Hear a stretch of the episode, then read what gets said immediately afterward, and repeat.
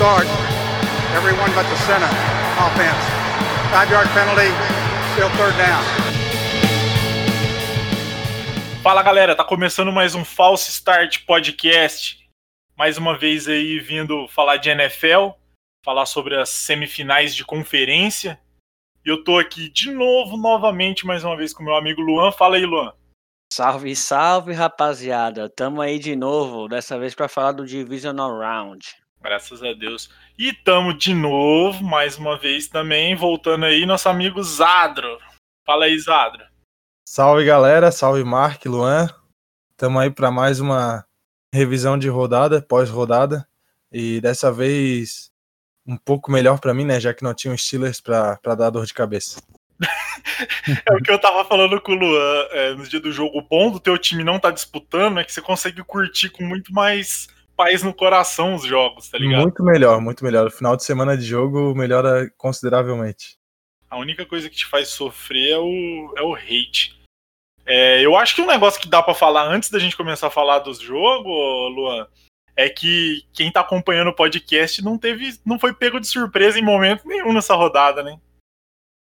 Não, tô ficando até mal acostumado já, porque tá. O que a gente fala acontece, né? Parece que a gente que tá pagando pros caras fazerem o que a gente comentou. Inclusive em todos os jogos, né? Não foi só em um e outro, não. E você sabe o bacana? É que agora eu parei de apostar, mas na época que eu apostava, toda vez que eu falava assim, não, vai, provavelmente vai ser isso aqui mesmo, principalmente o jogo do Rams, que é o, que é o mais dúbio da, da conversa, o que, que acontecia? Os caras ganhavam e eu perdia dinheiro. Não, é normal. Graças a Deus eu não sofro mais desse mal. Normal isso aí. Acontece quando eu apostava também. Eu já não apostava nem no Giants que eu sabia que né, ia dar merda. Mas de resto, acontecia a mesma coisa, ridículo. O bom de quando é aposta de dinheiro é que você pode apostar contra teu próprio time e não ficar tão triste por ele perder. Inclusive, fica a dica aí, pô, ouvinte, antes da gente entrar no assunto principal, você aí que aposta, aposta contra o teu time, cara. Porque se o teu time ganha, você vai ficar feliz porque teu time ganhou. Se o teu time perde, você vai ficar feliz porque você ganhou dinheiro. Então fica a dica aí. É o famoso fico feliz e puto. É, ao mesmo tempo. Vamos, vamos, vamos passar pros jogos aí? Vamos. Vamos lá. É, bom, antes da gente começar a falar aqui do jogo do Rams contra o Packers, que foi o jogo que aconteceu sábado, foi o primeiro jogo da rodada, é, seguindo aí a, o padrão do podcast, a gente sempre convida um torcedor do time que perdeu para vir comentar aqui sobre o jogo, abrir o coração, dizer pra gente por que, que tá puto, o que, que aconteceu ali, pra vir sofrer. Resumindo, a gente bota alguém aqui para ficar sofrendo na frente de todo mundo. E a gente trouxe aqui o Mike. E aí, Mike, se apresenta aí. E aí, família False Start, beleza? É um prazer estar aqui hoje, mas não queria estar aqui hoje mesmo, né? Queria estar mais para frente, um pouquinho aí nos, nos, nos jogos. E vamos sofrer um pouquinho hoje com o Rams, né? Comentar essa derrota. Ô Mike, pensa assim, ó, se você viesse mais pra frente, ia ser porque teu time perdeu no Super Bowl. Eu não sei você, mas eu prefiro, eu prefiro que meu time perde na conferência. Putz, é verdade, é melhor perder agora, perder agora. É verdade. Beleza, vamos, vamos falar do jogo aí. É, alguém quer começar falando? Quer começar falando, Mike? O que, que você achou da partida aí? Você como torcedor do, do Rams? Que, que você. Posso começar falando. Começa falando pra gente aí como é que foi você. Eu tava bem confiante, para falar a verdade, depois da vitória contra os Seahawks. Aí chegou contra os Packers. Aaron Donald falando que tava 100%, que isso, que aquilo. E aí, meu, a defesa vazada. Parecia um queijo de, de Green Bay lá. Tava difícil de assistir. Primeiro quarto igualzinho, né? Dois punch, um para cada lado, mas o segundo quarto foi, foi duro. A secundária tava. não pegava ninguém, nem a, nem a primeira, a first line não pegava ninguém. Ô Mike, eu, eu não. Eu não vou dizer para você que eu vi 100% de todos os jogos do Rams. Assim, eu, eu vi todos, mas eu vi meio picado. Uhum. É, eu tenho a sensação que essa foi a, disparado o pior jogo da secundária do time. Foi impressão minha ou você que viu todos os jogos aí acha mesmo? Com certeza foi a pior, pior demonstração da defesa do, do Rams na temporada. Eu acho que ninguém estava esperando esse tipo de, de jogo. Uhum. E ficou irreconhecível, na verdade, uma defesa. Parecia a defesa dos Jets, tá ligado? tava, tava embaçado. Defesa dos Jets É, então. ganhou do Rams. Do Ram, então, infelizmente. Bom lembrar isso daí. Mas foi duro de assistir. O que eu acho que deu uma influenciada também nesse jogo, que a secundária Luan, realmente ô, foi Luan. mal. Que Luan, fala aí o que, que você achou que influenciou nesse jogo. Você tá tirando, né? Esse, mas o que eu achei que influenciou nesse jogo, assim, a secundária foi mal. Eu falei na, na semana passada que pra mim o, o Ramsey era o melhor cornerback da liga e quase virei chacota, né? Porque que jogo ruim dele. Mas o que também a- que causou a a má partida da secundária foi que a defensive line, né? A DL do, do Packers jogou muito bem, mano. Jogou muito bem. E a online também, ela, ela deu muito tempo para o Aaron Rodgers. Então, isso, ele com tempo é um cara elite, sabe? Tipo, é difícil você é, jogar contra um elite que tem tempo no pocket. Dá tempo para ele, dá tempo pro Brady, amigão, você vai perder, não tem jeito. Então, acho que influenciou bastante as- os dois frontes, se- seja no ataque ou na defesa do Packers, para má atuação do, dos Rams. Uhum. E você, Zadro, o que, que você sentiu vendo esse jogo aí? Cara, senti. é, Eu Cuidado senti aí, que. acidente aí na pista. aí. É o Samu, é o Samu. Morreu alguém aqui do lado, né? Mas do jogo, cara, do jogo eu fiquei decepcionado com a defesa do Rams, eu acho que como a maioria. Eu até tinha comentado com, com um camarada que tá começando a acompanhar melhor o futebol americano. Aí ele falou: Não, o Packers ganha fase sim, irmão. Não, não, não. Como que é? Não desacredita do, da defesa de Los Angeles. Aí ele, ah, é boa. Eu disse, porra, tem, tem uns caras brabos ali. Aí no final do jogo. A famosa zicada, né, irmão? A famosa zicada. Mas o Rodgers também, né, mano? Quando tu dá espaço, tu dá tempo pra ele, é um cara que ele decide.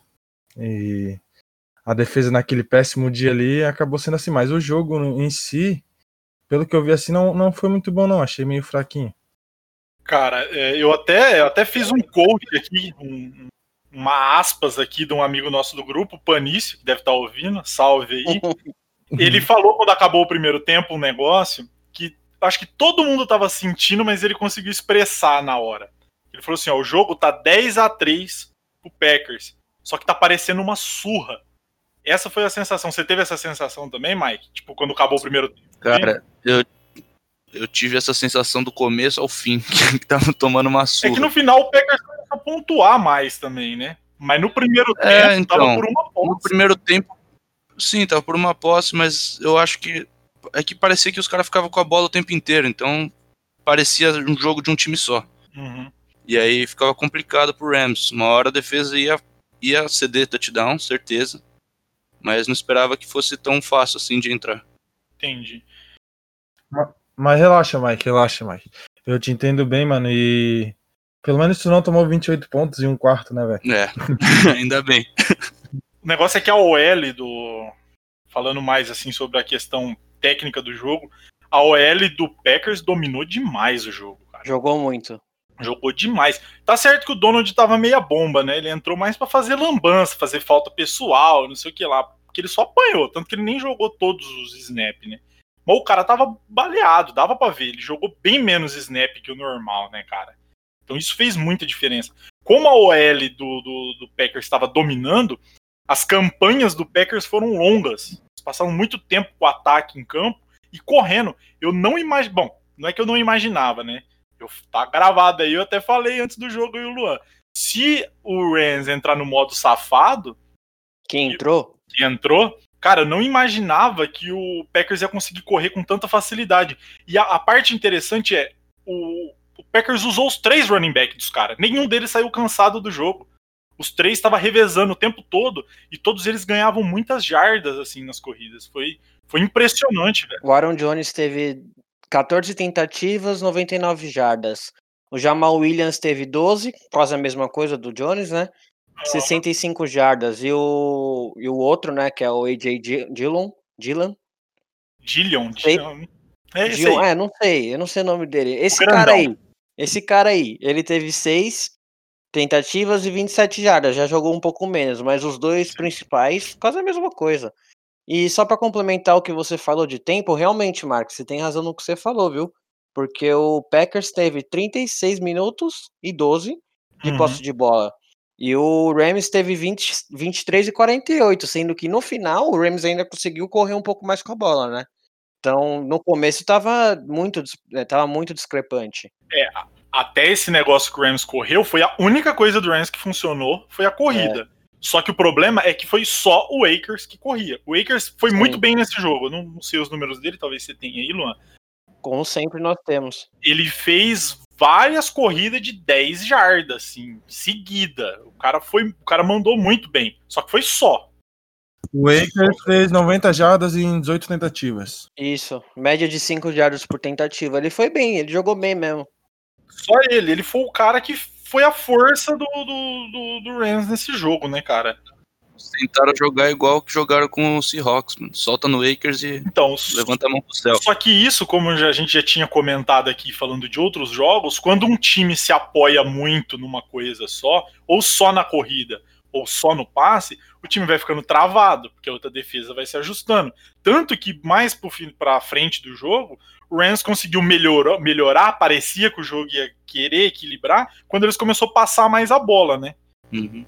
Eu acho que isso é fundamental. Falta isso no, no, no Goff. Soltar mais a bola, velho. Eu, eu não sinto confiança nele de, de dar uns passes longos, sabe? De, sei lá, 30 Sim. jardas. O cara não, não tem braço, porra. Não tem braço. Nem é muito, não é muito do esquema do time também, você apoiar em passe longo. É, mas eu sinto falta. Eu sinto Uhum. falta de um. Ah, não. De umas jogadas mais apimentadas, sabe? Eu acho que na questão do Goff, é o que a gente tava falando esses dias aí também, Mark. Não lembro se foi no último ou no penúltimo. Eu acho que o Mac Jones da vida encaixaria melhor do que o Goff, porque eu acho que ele é um pouquinho melhor que o Goff, sabe? E na questão de confiança e de passe. É, ele não, também não é muito de correr, mas ele corre melhor que o Goff também. Então, sei lá, eu, eu se eu sou o Rams e ele sobe, eu acho que eu pegaria ele sim. Eu já dei opinião quando a gente falou do jogo. Eu acho que os dois dá na mesma depois. Eu acho que o, o Jones parece muito melhor por estar jogando onde ele jogou. É, pode ser, né? Alabama é osso. É, então. Agora, um negócio que a gente não pode descartar é que o Goff tava jogando machucado, né, cara? Como tava o dedo dele? Tá, dedo preto, né? Como sempre. Certeza tava com o dedão preto. Só, só pra eu terminar aqui o, a minha parada sobre o jogo, um destaque que eu achei muito da hora é que foi um jogo com pouca falta, velho. Foi um jogo que passou Verdade. rápido, porque os dois times correu muito e teve bem pouca falta na partida.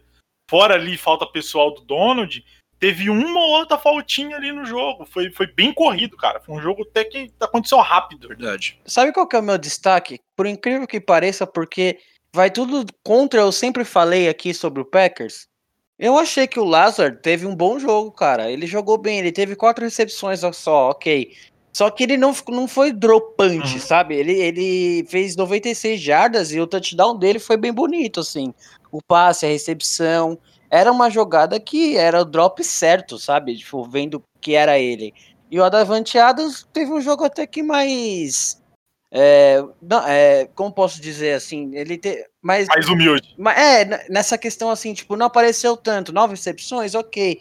Mas 66 jardas, fez um touchdown que não foi erro do Ramsey, tá? Foi erro do LB ali. Só pra frisar. Mas assim, o Lazar me surpreendeu nesse jogo. É que o, o- no começo do jogo, quem tava marcando o Adams era o Ramsey. Sim. Depois que trocou pro Williams, aí ele ficou mais marcado. Tanto que o, o Valdez começou a ter mais recepção depois que o Ramsey foi marcar ele. Aí ele botou o Ramsey pra mamar várias vezes ali. Foi bem. Foi bem feio nesse ponto. É, ele aí. foi exposto. Nesse jogo, o Ramsey foi exposto até que mais do que deveria, assim. Mas é Só confirmou o que eu sempre falei. Ah, né? mas é tá que bom. eu, eu achei que aconteceu muito disso, que nem que a gente sempre conversa no grupo. Se você, Uhum. você sabe que, teoricamente, o wide receiver ele é mais rápido do que o cornerback, fazendo a rota, né? Até porque um corre de frente e um de costas. Uhum. Então, nessa questão de não ter muita pressão no, no, no Rodgers, faz que o cara consiga se é, abrir espaço no cornerback. E nessa, nessa que ele abre espaço, nesse caso do touchdown do Adams, não precisou nem abrir espaço, Hum. porque não era dele. Entendeu? Mas daí o pessoal que, que acha que ele que tava no cara já começa a criticar tal. Fala, mano, calma, não é assim também. né? É, é- é tipo assim, não, não é nem questão de que um corre de frente e outro corre de costa. É que o, o corner, ele tem que tentar descobrir aonde o cara vai. A rota, né? E o receiver, ele já sabe pra onde ele tá indo e ele sabe o que, que É, ele tá verdade. procurando, né? Então, na verdade, é isso que influencia a coisa. Mais alguma coisa aí que vocês querem falar sobre o jogo? Você e Mike, mais algum detalhe importante que você acha que é bom trazer aqui pra gente criticar? Eu acho que me surpreendeu um pouquinho a- o ataque do Rams. velho. Eu achei que fosse, não fosse tão produtivo como, como foi. Porque acho que, acho que a defesa foi tão ofuscada que o, o ataque se sobressaiu nesse, nesse quesito aí. É até o que eu e o Luan falou quando a gente tava falando do preview do jogo, que a gente esperava que a defesa fosse bem, e a incógnita é o que, que o ataque vai conseguir fazer. É, é o que todo mundo tava esperando, né? Pô, a defesa vai segurar, pelo menos vai tomar dois E TD. foi o contrário. Vai segurar. Foi o contrário. O ataque jogou bem e e a defesa jogou, mano, irreconhecível. O que, o que a gente tinha comentado no outro episódio sobre os Chiefs tá de bye, o Packers também tava. E com certeza os caras assistiram Rams e Seahawks e viram o Wakers. Ele conseguiu correr? Conseguiu, mas assim, eles sabiam que era isso que ia acontecer e eles pressionavam bastante justamente porque o Goff não, assim, não conseguia sair da pressão. Tanto que ele foi sacado quatro vezes, sabe? Então eu achei que a DL também não jogou bem do Rams, não jogou bem. O Seven inteiro Como- jogou mal. A defesa inteira, na real, É. jogou mal. Só pra vocês terem uma noção como que a corrida de Green Bay entrou com tranquilidade nesse jogo, o Aaron Rodgers fez menos de 300 jardas. Ele fez 296. Isso é difícil. Sim. É muito difícil o Rodgers ter um jogo com menos de 300 jardas, cara. Nem foi, ele nem precisou tanto, né? Tipo, não, não foi muito exigido. O que ele foi, ele fez, 23 de 36 tal, dois touchdowns, e o resto ele falou, Toron, Jones, Jamal Williams, faz aí seu nome, fi. O Jones tava ensaboado, hein? Você é louco. Tava, pô. Passando os caras, três caras pra derrubar o Jones. Ele é um cara ensaboado, né? Ele é, ele é muito bom, cara. Ele é um Muito running back.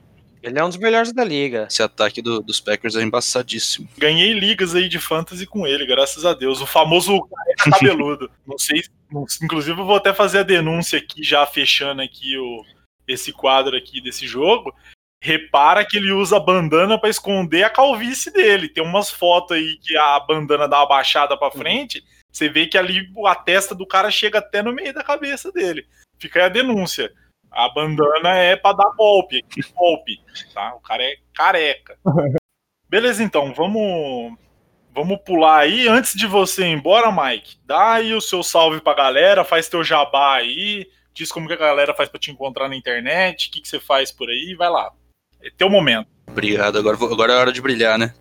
É, um salve aí pra família Falstart. Muito obrigado aí por ter me chamado pra participar do, do podcast. E vocês conseguem me encontrar. Eu também tenho um podcast, chama-se Mike Talks. Lá eu converso com várias pessoas diferentes, sobre assuntos diferentes, e, e eu espero que vocês Hum. aprendam alguma coisa comigo enquanto a gente tá lá. São assuntos totalmente diversos. E vocês conseguem me achar no, no Instagram, arroba Mike Talks underline. E segue lá, que aí eu vou ficar muito feliz. Dá um salve se você veio pelo False Start. Vou ficar muito feliz. Obrigadão. Procura o Mike lá, gente. Falou, muito obrigado aí por ter, ter me convidado. Obrigado. Espero que a próxima vez eu venha só aqui como campeão. Aí vai ter que ser um especial, bônus campeão. 2021. LA Rams. é isso, obrigadão aí. Eu corro pelado na sua rua, se o for campeão. 2021? Aham. Tá gravado, hein? Tá gravado. Tá gravado, tá gravado. Vou deixar até no episódio. Beleza, então. No mesmo dia, no sábado à noite, a gente teve a, a disputa entre o Bills É. e Ravens. Mais uma vez, né? Ouvintes aí do False Start já estava preparado para essa partida, menos o Luan. E aí foi o que foi, né? Foi um jogo pegado, foi um jogo feio em muitos momentos ali. Ô, Luan, você acha que esse jogo aqui dá pra dizer que foi jogo difícil 2 a 0 pra gente? Eu acho que foi, e tem um lance crucial pra dizer isso, que assim, não sei se a gente vai comentar depois, obviamente você vai, porque você é o senhor da canetinha, mas aquela interceptação do Lamar, quando ele tomou a interceptação, a, a figurinha veio na minha cabeça, eu já mandei no grupo. 2 a 0 Não tem como. Esse, Não tem como. esse jogo ele tem aquela sensação de surra, embora o placar não tenha sido tão gordo. Foi 17 foi. a 3 pro Bills? Mas eu tive a sensação desse jogo aqui que em nenhum momento parecia que o Bills ia perder esse jogo. Mas eu vou deixar o Zadro começar comentando aqui. Antes do Zadro comentar, filhão, eu vou te falar que eu dei favoritismo por Bill, sim. A gente discutiu isso no grupo e está no episódio anterior. Quem quiser escutar, pode ver o dano. O que eu falei Mas do nem Ra- fudendo que eu volto lá pra... o, o negócio que eu quero dizer é, você dizia que o Lamar ia jogar muito nesse jogo. Não, eu falei que se o Lamar quisesse ganhar do Bills, ele ia ter que ser uma coisa que ele não estava sendo até agora, que era lançar a bola. Por que, que eu falei isso? Passador. Porque o- eu imaginei que os Bills fariam o que os Ravens fizeram contra os Titans, Uhum. que era defender o, o- a corrida. E realmente eles fizeram isso, eles não deixavam o Lamar correr. Lamar correu pouquíssimas vezes. Não, já que você Assim, começou, que- já comenta o jogo aí primeiro, então depois o Zadro comenta. Você já tá na, já tá na caminhada aí, segue. Já tá na pilha. Desculpa, viu, Zadra, que eu fui. A travessão. Eu perdoo. Tranquilo. Eu fui aí. Eu fui julgado sem, sem, sem motivo. Mas. Ah, falar do jogo, cara, teve muito vento, né, no jogo. Nossa, Isso é foda, isso foi foda. Foi um negócio surreal, porque o Justin Tucker, que é um monstro, pra mim deve ser um dos melhores da história, né? Se não o melhor. Hall of Fame, Hall of Fame. Ah, isso ele é certeza. Ele errou dois field goals seguidos. Um tava longe, né? Mesmo, mas assim, aquele longe para humanos. Para o Justin Tucker não era longe, entendeu? 40 jardas pra ele é, É igual 20. É, exatamente. Aquele ali foi de 46, eu tava vendo agora. Então, exatamente. Então, é longe, é longe, mas um cara do calibre dele, sendo ele, que é um cavalo, né? Não é longe. Então, o vento realmente atrapalhou muito. Até fico em dúvida se no segundo que ele errou, estava ventando bastante. Talvez sim, talvez não, porque as bandeiras não estavam tremulando tanto quanto o primeiro. Então, talvez esteja ventando menos, ou então ventando de outra forma, né? Mas, ô, enfim. Luan, é que às vezes o cara tá preparado pra chutar contra o vento e na hora para. É, tem, é, não tinha pensado nisso, pode ser também. Então, E estar vento- ventando e não ventar atrapalha também. Exatamente. E assim, é, só pra com- complementar o que você tá falando, não era tipo assim, ah, era vento sul. O vento tava louco, tinha hora que a bandeirinha tava pra um lado, tinha hora Era que pro vento outro, carnaval, todos os contra, lados. É, loucura, loucura. E acho que outro destaque assim que eu tenho do jogo é que também veio pelo vento, né? Aconteceu por causa do vento, foi que o Josh Allen tava mandando muito overthrow. E ele realmente ele lança forte, ele tem um dos braços mais fortes da liga, isso é inegável. Só que o vento fazia ele perder um pouco da noção da força e as bolas, pode ver várias bolas pro Diggs, né, que é de que é geralmente rota mais longa, não chegava, tipo, é, os Diggs não conseguia chegar. Então, isso também atrapalhou um pouco os passes do, do, do Josh Allen. Não vou dizer que atrapalhou os do Lamar, porque ele não passa a bola, né? Dá pra dizer com tranquilidade que ele não foi afetado pelo vento. É, foi, foi um joguinho osso no começo, cara. Foi, foi complicado, eu tava dando uma olhada aqui no- nos highlights, mano. E aquele ventão ali, pô, teve uma hora que tava uma bandeira pra cada lado, o vento tava muito louco, mano. Teve uma hora que eles estavam fazendo, acho que era um extra point, que só por alguns segundos, né? Mas cada uma bandeira tava por um lado, assim, onde tão louco que tava o vento. E aí a gente teve aquele primeiro tempo bem fraquinho mesmo, né? Terminou 3 a 3 O que eu achei que, que, que tá fazendo uma, um- uma partida legal, que fez um bom jogo ali, e que eu vi ser desmerecido pela torcida quando foi trocado é o Diggs. Quando ele foi pro Bills, eu, eu via o, a torcida do, do Vikings que reclamava muito dele. Mas eu acho ele que um cara até bom, cara, que, que ele ajuda assim nos jogos. Mano, torcida do Vikings vai falar o quê, velho? Os caras vão falar o quê? O cara não recebia a bola porque o, o cara só queria. O, o ataque era só corrida, corrida, corrida, corrida. O cara ficou puto e saiu. Tá aí, ó. Tá jogando muito aí no Bills, e graças assim, a ó, Deus. tá ele nos playoffs e o Vikings aonde, né, mano? Só pra gente. É, tem tudo isso aí. Mas o Beasley também ele era bem criticado no, no Cowboys. Ele era bem criticado. E agora ele é um dos principais recebedores do Bills também, velho. Tá jogando muito bem. Ganhei fantasy usando esse filho da puta também. Joga Na muito. questão do, na questão do, do Diggs, assim, eu concordo com o Zadro, mas É, eles estão bem servidos, né, de, de wide receiver. Tem o Justin Jefferson, tem o Thielen, então, mano, tipo, beleza eles acharem isso, sabe? Tipo, não tá fazendo falta diferente do, do Antonio Brown no, nos Steelers. Aí sim faz um pouquinho de Não falta. precisava né? lembrar desse Sim. ponto aí, cara. Machuca. O Diggs não é aquele receiver que é tipo, nossa, o cara é top 10 da liga, não sei, mas É. ele é bom, velho. Ele é um cara que resolve. É um cara que faz muita diferença você ter um cara que nem ele no ataque ali. Eu acho ele muito bom em rotas. Sim, ele, ele executa muito bem. E o que eu gosto dele é que ele é um cara bom pra bola difícil, velho. Ele, ele corrige muito passe. é, não vou falar que é passe errado ou ruim, mas sabe aquele passe que o, o QB no susto? Porque quando você tá lendo ali, você vê na hora que você fala, mano, se eu jogar a bola no lugar certo, vai dar merda. Então o cara joga no lugar errado e ele consegue perceber e consegue pegar a bola. É, é poucos receivers que tem essa habilidade, tá ligado? E mesmo assim, ele teve 106 jardas em um touchdown, né? Então, às vezes você acha que ele Uhum. nem tá tão bem, mas você vai ver os números, é, dá, uma, dá uma enganada. É, exatamente isso. Com certeza. Antes de eu falar qualquer coisa técnica do jogo, vocês preferem que eu falo da parte técnica, depois a gente fala da parte mais da hora? Mas, ô, Mark, antes da gente começar a falar, na, na verdade, você falar dos, da técnica, né, do jogo, dos, das jogadas, o que, que você acha do John Brown, que ficou fora um bom tempo da, da temporada, dos Bills? Ele perdeu bastante jogo, né, cara? Mas ele entrou bem, né? O cara é veterano, já tem 30 anos nas costas aí. Ele não é aquele receiver que você fala, nossa, meu time tem o John Brown, mas ele, ele, ele encaixou bem ali no Bills ele cumpre o papel, cara. Eu, eu não tenho nada contra ele, não. Não vou dizer que ele é, nossa, sensacional, mas ele, ele é bom. É um bom receiver pra você ter no teu time ali, nem que for pra ser o segundo string ali, tá ligado? bem servido. O, o Bills é bem servido de, de wide receiver. Tem ele, tem o John Brown, tem o Beasley, né, do Dallas, que era do Dallas.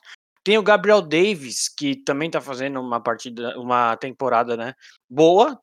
fez nada nesse jogo, né? Mas durante a temporada ele foi O que, que você acha do Cole, Cole Beasley, ô, Zado? Você gosta dele? O Cole Beasley eu gosto, é que nem tu falou, cara, ali esse corpo, tipo, tu vê, não é aquele que, pô, tenha jogadores excelentes, mas é um corpo que tem bons jogadores e que no, no coletivo acaba é, encaixando com esse sistema do Bills aí, levando o time longe, né, cara? É, é um corpo que eu acho que são bons jogadores, nada assim muito excelente, e aí no conjunto eles acabam se destacando. Esse, esse jogo, o Allen ele focou muitos passes dele no Diggs e no Brown, né, cara? O resto quase não recebeu bola. Uhum. O Beasley também, ele, ele sempre é um dos principais alvos e ele não recebeu nenhum nesse jogo. Eu até vi pouco ele no jogo. Será que ele não tava machucado e nós não tá sabendo? Ou tá meia bomba, sei lá? Pode ser, porque é estranho ele receber menos do que o Mackenzie. Com certeza. O Beasley é o segundo ou terceiro, assim, é, alvo favorito do, do Allen. Que ele não é muito de passar pra Tyrene também, não, viu?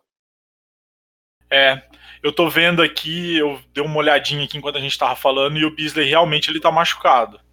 Ah, tá aí, ó. Tá- ele tá jogando com dor. Até a Aí é complicado. Beasley não vai deixar a dor impedir ele de jogar playoff. Então ele tá. Por isso que ele não teve, não teve recepção. Não, não reparei se ele entrou em campo, mas. Tá explicado. Eu acho que não, eu não lembro dele em campo. É, então, eu acho que eu vi ele na sideline ali, com certeza, mas dentro de campo eu não, nem lembro se ele entrou. Mas enfim, questão técnica desse jogo em si. Primeiro quarto, primeiro quarto, o Ravens ele meio que dominou ali. É, o Ravens veio com aquele power run deles, usando usando Lamar, usando jet sweep ali, aquela corrida que o receiver vem fazendo a motion ali, pá. E assim, a defesa do Bills sofreu, mas conseguiu anular. Tava parecendo, não sei vocês dois, mas pra mim o começo desse jogo tava parecendo que ia ser o jogo do Titans tudo de novo. O primeiro quarto pra mim foi a mesma coisa.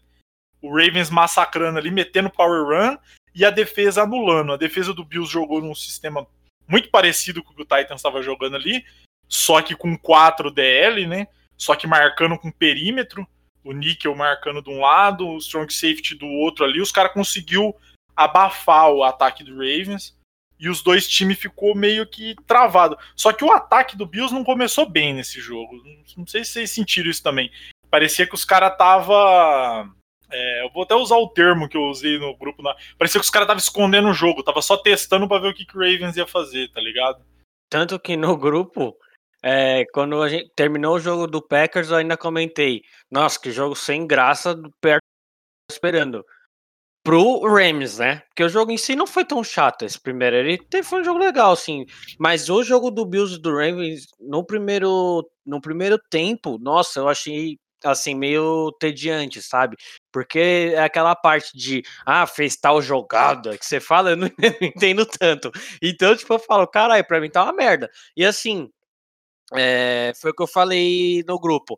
Esse primeiro jogo foi chato para quem torce pro Rams, e o segundo tá sendo para quem assiste, cara. Sabe? É, então, o problema desse primeiro jogo, desse primeiro tempo aqui, é que o primeiro quarto parecia que ia ser um jogo truncado. Só que no segundo quarto, é, não dava para falar assim, ah, o jogo tá bom porque as duas defesas estão jogando bem. É porque os dois ataques não estavam produzindo nada. Era three and out, three and out. Às vezes conseguia um first down, aí no próximo, no, na sequência já tinha que devolver a bola de novo. Então, tipo assim, não é que as defesas estavam dominando o jogo, tava travando. É porque os ataques não estavam produzindo nada, Sim. sacou? Uhum. O Ravens estava dentro daquele jogo deles, metendo power run, uma atrás da outra, né? E a defesa do Bills segurou. Só que o Bills, cara, é, é igual eu disse, parecia que os caras estavam se poupando pro segundo tempo. Essa é a sensação que eu tive durante o jogo. Porque é, é, tava conservador, era, era check down, era era passinho curto, tá ligado? E o resto foi tipo tudo passinho foi muito mais tempo de Ravens em campo, de campo do que do Bills. Só que esse tempo do Ravens em campo também eles não produziram nada. Não andava. É, eles não transformaram o tempo em, em pontuação. Em pontuação, então até em, em jogadas assim mais importantes pro jogo, hum. né? Porque você tem razão novamente na questão de, de posse de bola. O Ravens teve 35 minutos no final e o Bills 24, muito parecido com o primeiro jogo né? Que, que os números mudando um minuto tal. E, mas assim, aí você vê o Ravens, beleza, ele teve zero quartas descidas, sabe? Tipo, isso, isso pesa, cara. Isso pesa. Ó, pra vocês terem uma noção, eu tô até com um dado aqui, Luan. Foi, foi 19 passes e uma corrida. 19 passes e uma corrida. No segundo tempo, é, os caras fechou batendo o recorde o, o, o Bills ele só passou a bola no primeiro tempo. Só passou a bola, não teve corrida. Foi. foi tem, tem um recorde aqui, ó. Esse recorde foi batido de 1991. Só teve duas tentativas de corrida no primeiro tempo inteirinho do Bills, cara. Foi muito, muito zoado. Só que quando começou o segundo tempo, aí o jogo ficou bom. Teve bastante pessoa que desistiu ali por causa do primeiro e perdeu. Mas os dois times abriu o playbook.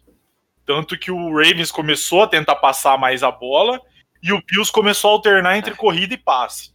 Aí a coisa, aí a coisa andou, velho. Aí a coisa andou. Ali na questão do, das poucas corridas do, do Bills, eu tava olhando aqui, mano.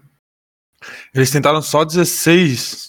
Tem, é, só 16 jogos terrestres, só 16 corridas no caso. No jogo inteiro, né? No jogo inteiro, isso.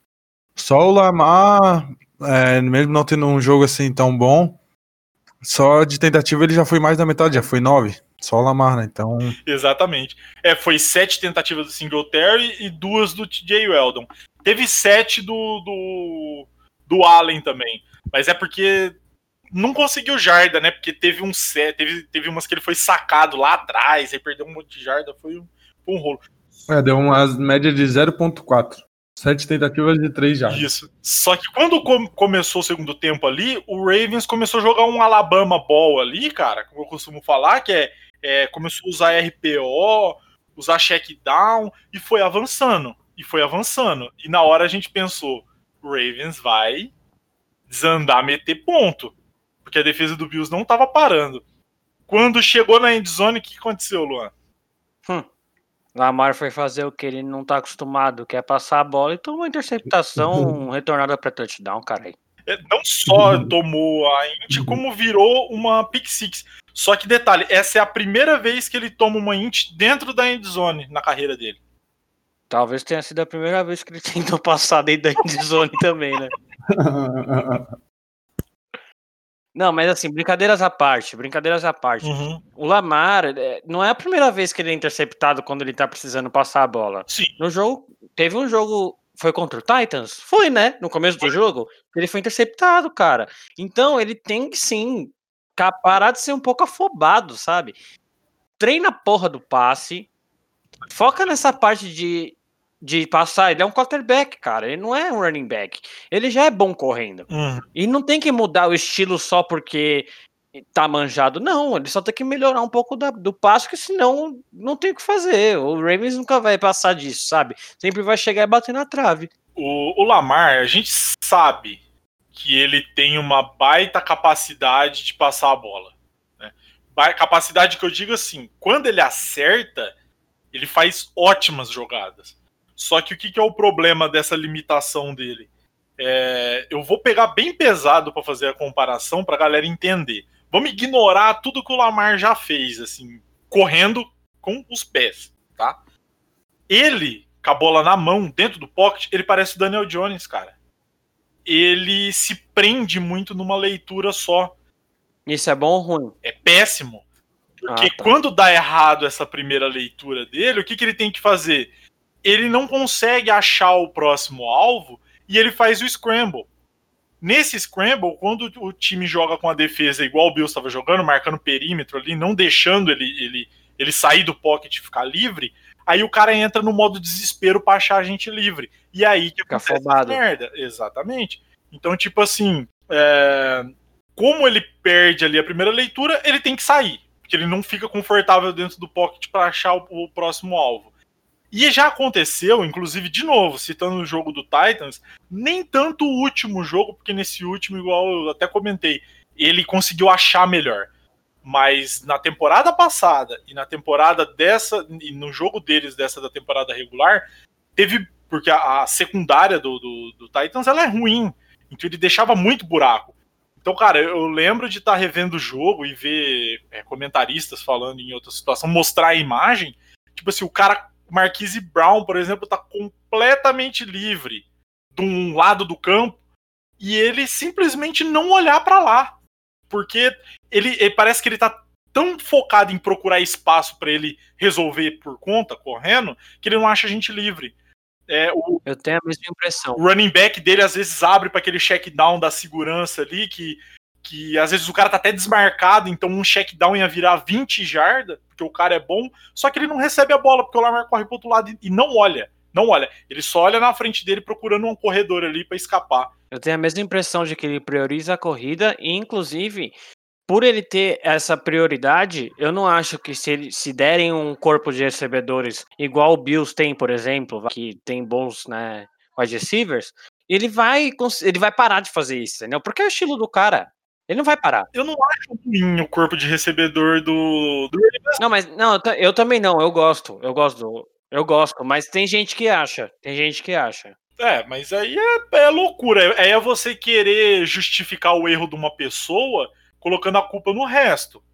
Tá ligado? Porque o Marquise Brown, velho, é, se ele tivesse num time igual no Packers, ia estar todo mundo falando que ele é elite. O Marquise é bom. Ele é muito bom.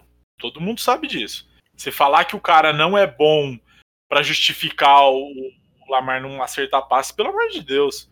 O Mark Andrews é um é top 5 Tyrande da liga. Ele foi mal nesse jogo, ele teve uns drop que não é normal, mas ele é bom. O Snead não é, nossa, que cara incrível. Mas ele não é ruim. Eu acho que ele tá no mesmo nível do Brown que a gente falou antes, do Bills. Tá ligado? É um cara que não é o principal wide receiver do time, só que qualquer time que tiver ele vai usar, porque o cara, o cara produz. né? O Justice Hill ele tá aparecendo aí, vamos ver o que, que vai dar, mas tem tudo para dar em alguma coisa. E o Dez Bryant, que eu vi muita gente criticando, ah, porque é ex-jogador. A galera hoje em dia tá muito com essa mania de chegar e falar de jogador velho, ah, é ex-jogador, é ex-jogador. Só que durante a temporada regular nos jogos que ele entrou, ele foi bem, velho.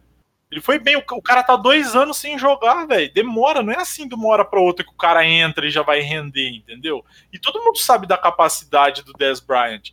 Quando ele saiu do Dallas, todo mundo queria o cara no seu time, entendeu? Então não adianta você vir falar, ah, é porque não tem recebedor. Não, é porque o cara não. Ele é limitado para isso. Aceita chora, velho. Eu achei estranho o Dez ficar tanto tempo sem time até. Então, isso foi estranho mesmo, cara. Isso foi bem estranho. Mas é porque também apareceu bastante receiver novo em draft, né, cara? Nesses últimos anos também, que isso faz, faz muita diferença. No segundo tempo, quando, quando, começou a correr, cara, o ataque do Bills, do, do Bills ali, eles abriram o playbook e o bagulho foi, velho. Foi sensacional, cara. O bagulho andou e deu tudo certo. Só pra fechar aqui, só pra fechar aqui, galera, é, no último quarto, o Lamar sofreu sofreu uma concussão. Foi uma concussão que ele sofreu? Ou foi pancada? Não lembro agora, sumiu, deu um branco. Tanto que eu achei até que ele foi cagar. Igual da outra vez, lembra? É, né? Ah, não, é que ele machucou mesmo, que eu lembro que na hora eu falei, vixe, o Lamar foi cagar, agora é. na hora que ele voltar ele vai virar esse jogo. Só que aí depois mostrou ele rebentadão mesmo. É. Saiu machucado, infelizmente, né, cara? Só que aí é que tá o negócio. O reserva, que até sumiu o nome dele aqui, deixa eu dar uma olhada aqui, peraí. O Hurtley, Tyler Hurtley, ele entrou e tipo assim, eu vou usar números, tá? Para vocês entenderem.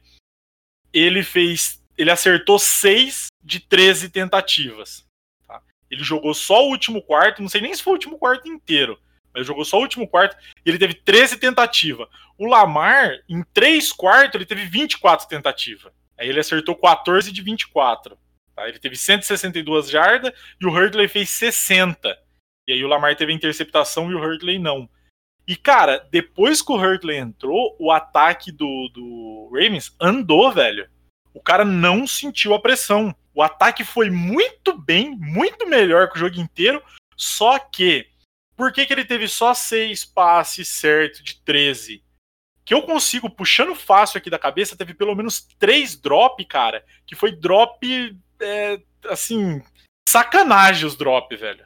Sacanagem. Como é, que, como é que foi a visão de vocês desse momento, quando o Hurley entrou no jogo? Ah, cara, é... deu uma melhorada mesmo, é... porque o Lamar, cara, voltando ainda um pouco ali na questão, como tu tinha falado, eu acho que não, o problema não é nenhum companheiro dele mesmo, como tu falou. Eu acho que ele tem que se tocar que o o problema maior é ele, mano. Ele tem que treinar essa parte ainda que ele não é. que ele ainda não, não domina, que é o passe, né, mano? Então, se ele vê que, que ele ainda tem algum algo a melhorar, então treina, mano, e se dedica no treino. Dá pro cara usar até um exemplo do futebol que eu acho muito clássico, que é tipo o Cristiano Ronaldo. O cara fala que ele é robozão, mas é porque tu vê que ele não tem tanto aquela ginga do futebol, mas aquele treinamento dele monstruoso faz ele ser aquele monstro no campo, mano. Então acho Ô, Zato, então, o teu conselho pro Lamar é seja melhor? Treina. Treina, irmão. E se foca pra caralho, mas treina, mas treina muito. Aí um dia ele, ah, é. ele vai ficar bravo. Tem um, tem um dado que eu não passei que eu vou te interromper para passar aqui para ficar mais antes de você falar sobre hum. isso. O Hurtley ele teve três tentativas de corrida para 32 jardas. O Lamar teve 9 para 34. Eu tava olhando isso agora também. E essas 34 essas 34 jardas que ele conseguiu aqui foi quase tudo numa corrida só. É, eu vi que tinha uma que ele conseguiu umas 8, se eu não me engano, né? Teve uhum. umas duas assim bem grande e que aí foi o ele teve uma que foi tipo 15 jardas, assim, na mesma corrida. Mais da metade dessas jardas aí foi de uma só. Que eu lembro que foi lá no primeiro tempo ainda. E a média, a média foi um amasso, né, cara? A média foi um amasso. 10.7 pro Tyler e 3.8 pro Lamar. Mais Isso. que mas diz aí, que, que, como que você se sentiu vendo o Hurtley jogar ali? Cara, eu senti feliz porque o, o Raven já tava praticamente eliminado, né? Mas eu, eu gostei do, do, do, jogo do cara ali. Ele vai. Eu acho que ele vai garantir um, um tempinho aí na liga. Se não no Ravens, mas em outro lugar aí. Acho que foi outro que, assim como o Heineken, né? Teve o momento de, de glória aí nos playoffs. Foi, foi muito bem, aquele que jogou bem menos tempo, né? É... Ô Luan, e daí? O que, que você sentiu ali vendo o Hurtley jogar? Como é que foi Ah, o que eu senti, o que eu senti foi que o Ravens finalmente é alguém que tem coragem de passar a bola, né, cara? Eu não acho que ele seja melhor que o Lamar, jamais. Mas eu acho que o Lamar, eu não sei também, porque o que você falou é real. Tem hora que ele passa a bola, que ele não tá tão afobado e tão pressionado, que ele dá bons passes. Então eu não sei se o que eu falei antes, assim, de ah, ele precisa treinar o passe, eh, seja tão importante.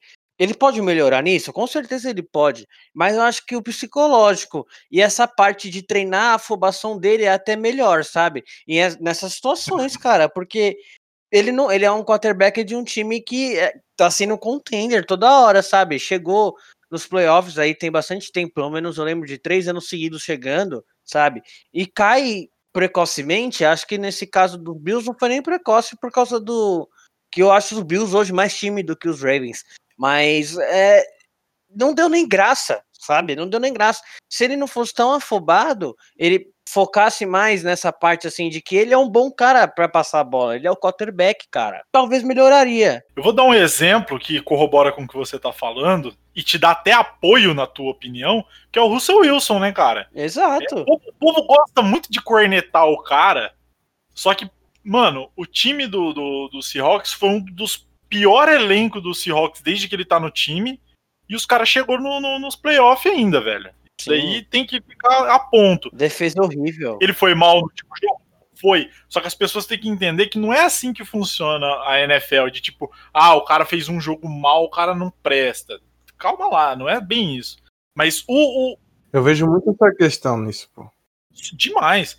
O Wilson, cara, no começo da carreira dele, a galera chamava ele de running back. Eu lembro até hoje. Falava assim: ah, você quer falar o quê, cara? Teu, teu QB é running back, porque o cara só corria. E hoje ele é um dos melhores passadores da liga, velho. Ele ajeitou isso até que num período curto, se for parar pra pensar. É, é, tipo, em três anos de carreira, ele, ele começou um QB e terminou elite. Sim, ele começou então. um QB limitado e hoje ele é um QB elite, velho. Só, não sei se você tem mais alguma coisa pra falar dos Ravens. Eu tava vendo aqui no, no Twitter, né? O Mark Ingram, uhum. ele, ele saiu dos Ravens, eu, cortaram ele agora depois É por causa do cap, né, cara? É.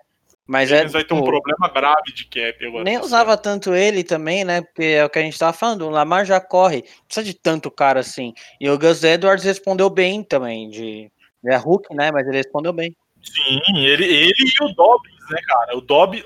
Ah, o, Do, não, o Dobbins que é o Hulk. É, o, o Dobbins e o Edwards tiveram o mesmo tanto de tentativa. 10 tentativas cada um, e os dois conseguiu exatamente 42 jardas cada um. Foi igual.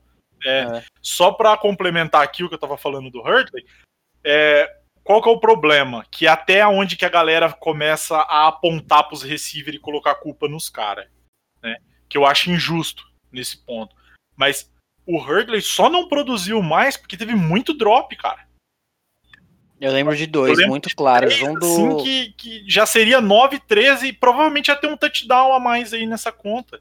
O jogo ia ter sido Um ali perto da sideline, né? Que teve, que eu... ali foi drop ridículo. Miserável. Foi total culpa do, do, do receiver. Só que aquele que eu não sei se você conta como drop, que foi o que ele lançou na, na endzone. E eu, se eu não me engano, era o Adrius, que, que pegou a bola, mas deixou cair assim. Só achei o passe meio alto. Ah, sim. É, cara, esse daí é aquele, aquele lance embaçado, que é tipo assim, que depois a gente vai até comentar isso mais pra frente, é, no jogo do Saints. Tem uns drop que não é bem drop, tá ligado?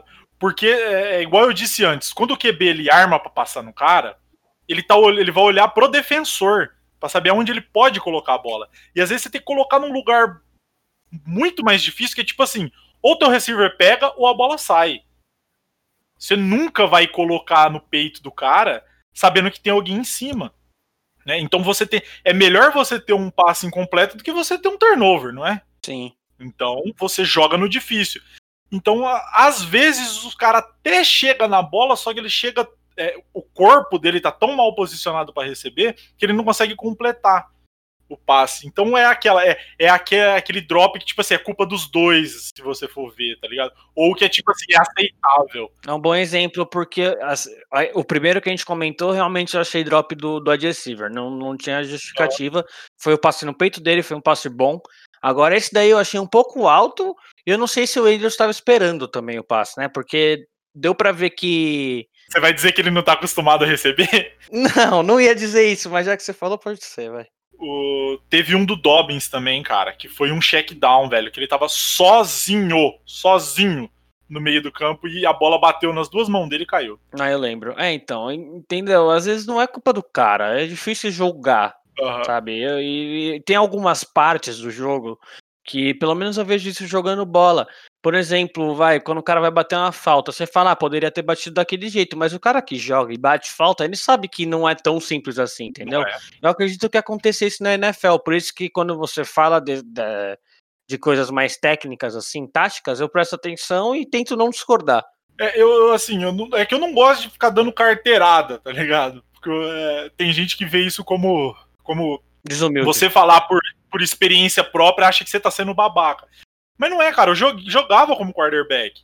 Tem certos passes que você tem que colocar a bola mal colocada. Tipo, você erra por querer o passe pro receiver, receiver fazer a play. Entendeu? É aí que você separa os receiver pica dos receiver meia bomba. Porque os receiver pica, o cara faz a play na bola, entendeu? É até um negócio que às vezes eu fico puto com os caras, que te- teve um passe do, do Josh Allen que foi assim, um passe errado dele. Mas talvez foi nesse lance que eu falei, é aquele erro intencional pra tirar da defesa. Eu não lembro qual foi o receiver, mas o cara fez um catch inacreditável. Ele se jogou assim, ele deu uma ponte, agarrou, pá, e os caras, nossa, que passe do, do, do Allen, hein, que não sei o que lá. Não, cara, a play foi do receiver. O cara que, que, que fez o trabalho brabo ali, entendeu? Então o povo vê muito só pela ótica do quarterback sempre. Aí quando você tem que olhar pela ótica do quarterback, aí a culpa é do receiver. Não é assim que funciona. O que eu lembro de um passe que pode exemplificar o que você está falando foi o último touchdown dos Bears no, no Adcar, do, do, do. Nossa, qual que é o nome? Jimmy Graham. Ah, tá, do Graham, que ele pegou com a mão É. só. É, ali com certeza foi muito mais mérito dele do que do, do Trubisky. Com certeza, porque foi um passe alto tirando da defesa. Ele É. se esticou e foi buscar. Tanto que ele pegou com uma mão só, porque provavelmente se ele pulasse com as duas, ele não ia ter altura pra pegar aquela bola. Então ele teve que esticar mais com a outra mão e puxar. E eu tô falando isso fazendo os gestos aqui. O Odell que era mestre nisso, né? Sim, é, então ele, ele, ele o, o próprio Evans também é um cara que faz isso, que é tipo, o cara faz a- a- a- o play ali na, na, na jogada, entendeu? Ele que faz a jogada no passe, em muitos passes. E aí, se o que ele confia, ele sabe que pode tirar do defensor que ele vai dar os pulos pra buscar, né, velho? Sim. Alguém tem mais alguma consideração aí pra fazer desse jogo? Consideração eu não tenho, mas eu tenho um amigo nosso do grupo. Deixa né, eu o adivinhar. Ber- É o Bertola. Bertola, Bertola, Ber- ele mesmo. Bertola aí É. que foi convidado para participar do, do episódio, só que infelizmente ele não pôde estar aqui, né? Ele podia estar aqui brigando com nós agora, porque ele tá falando mal do Lamar, mas não rolou. Mas ele me mandou um áudio e eu te encaminhei. ah, tá. Beleza. Então eu vou tocar esse áudio depois, eu vou colocar esse áudio, inserir aqui no episódio. Então escuta aí agora a opinião do torcedor sofredor aí, torcedor do Ravens, falando sobre o jogo. Demorou? Fala aí galera do False Start. Não consegui participar hoje, mas agradeço o convite. E acho que eu sou o maior, não maior, mas um dos exemplos de False Start desse grupo, hein? Eu acreditava no Baltimore Ravens, mas o que eu vi nesses playoffs, rapaz.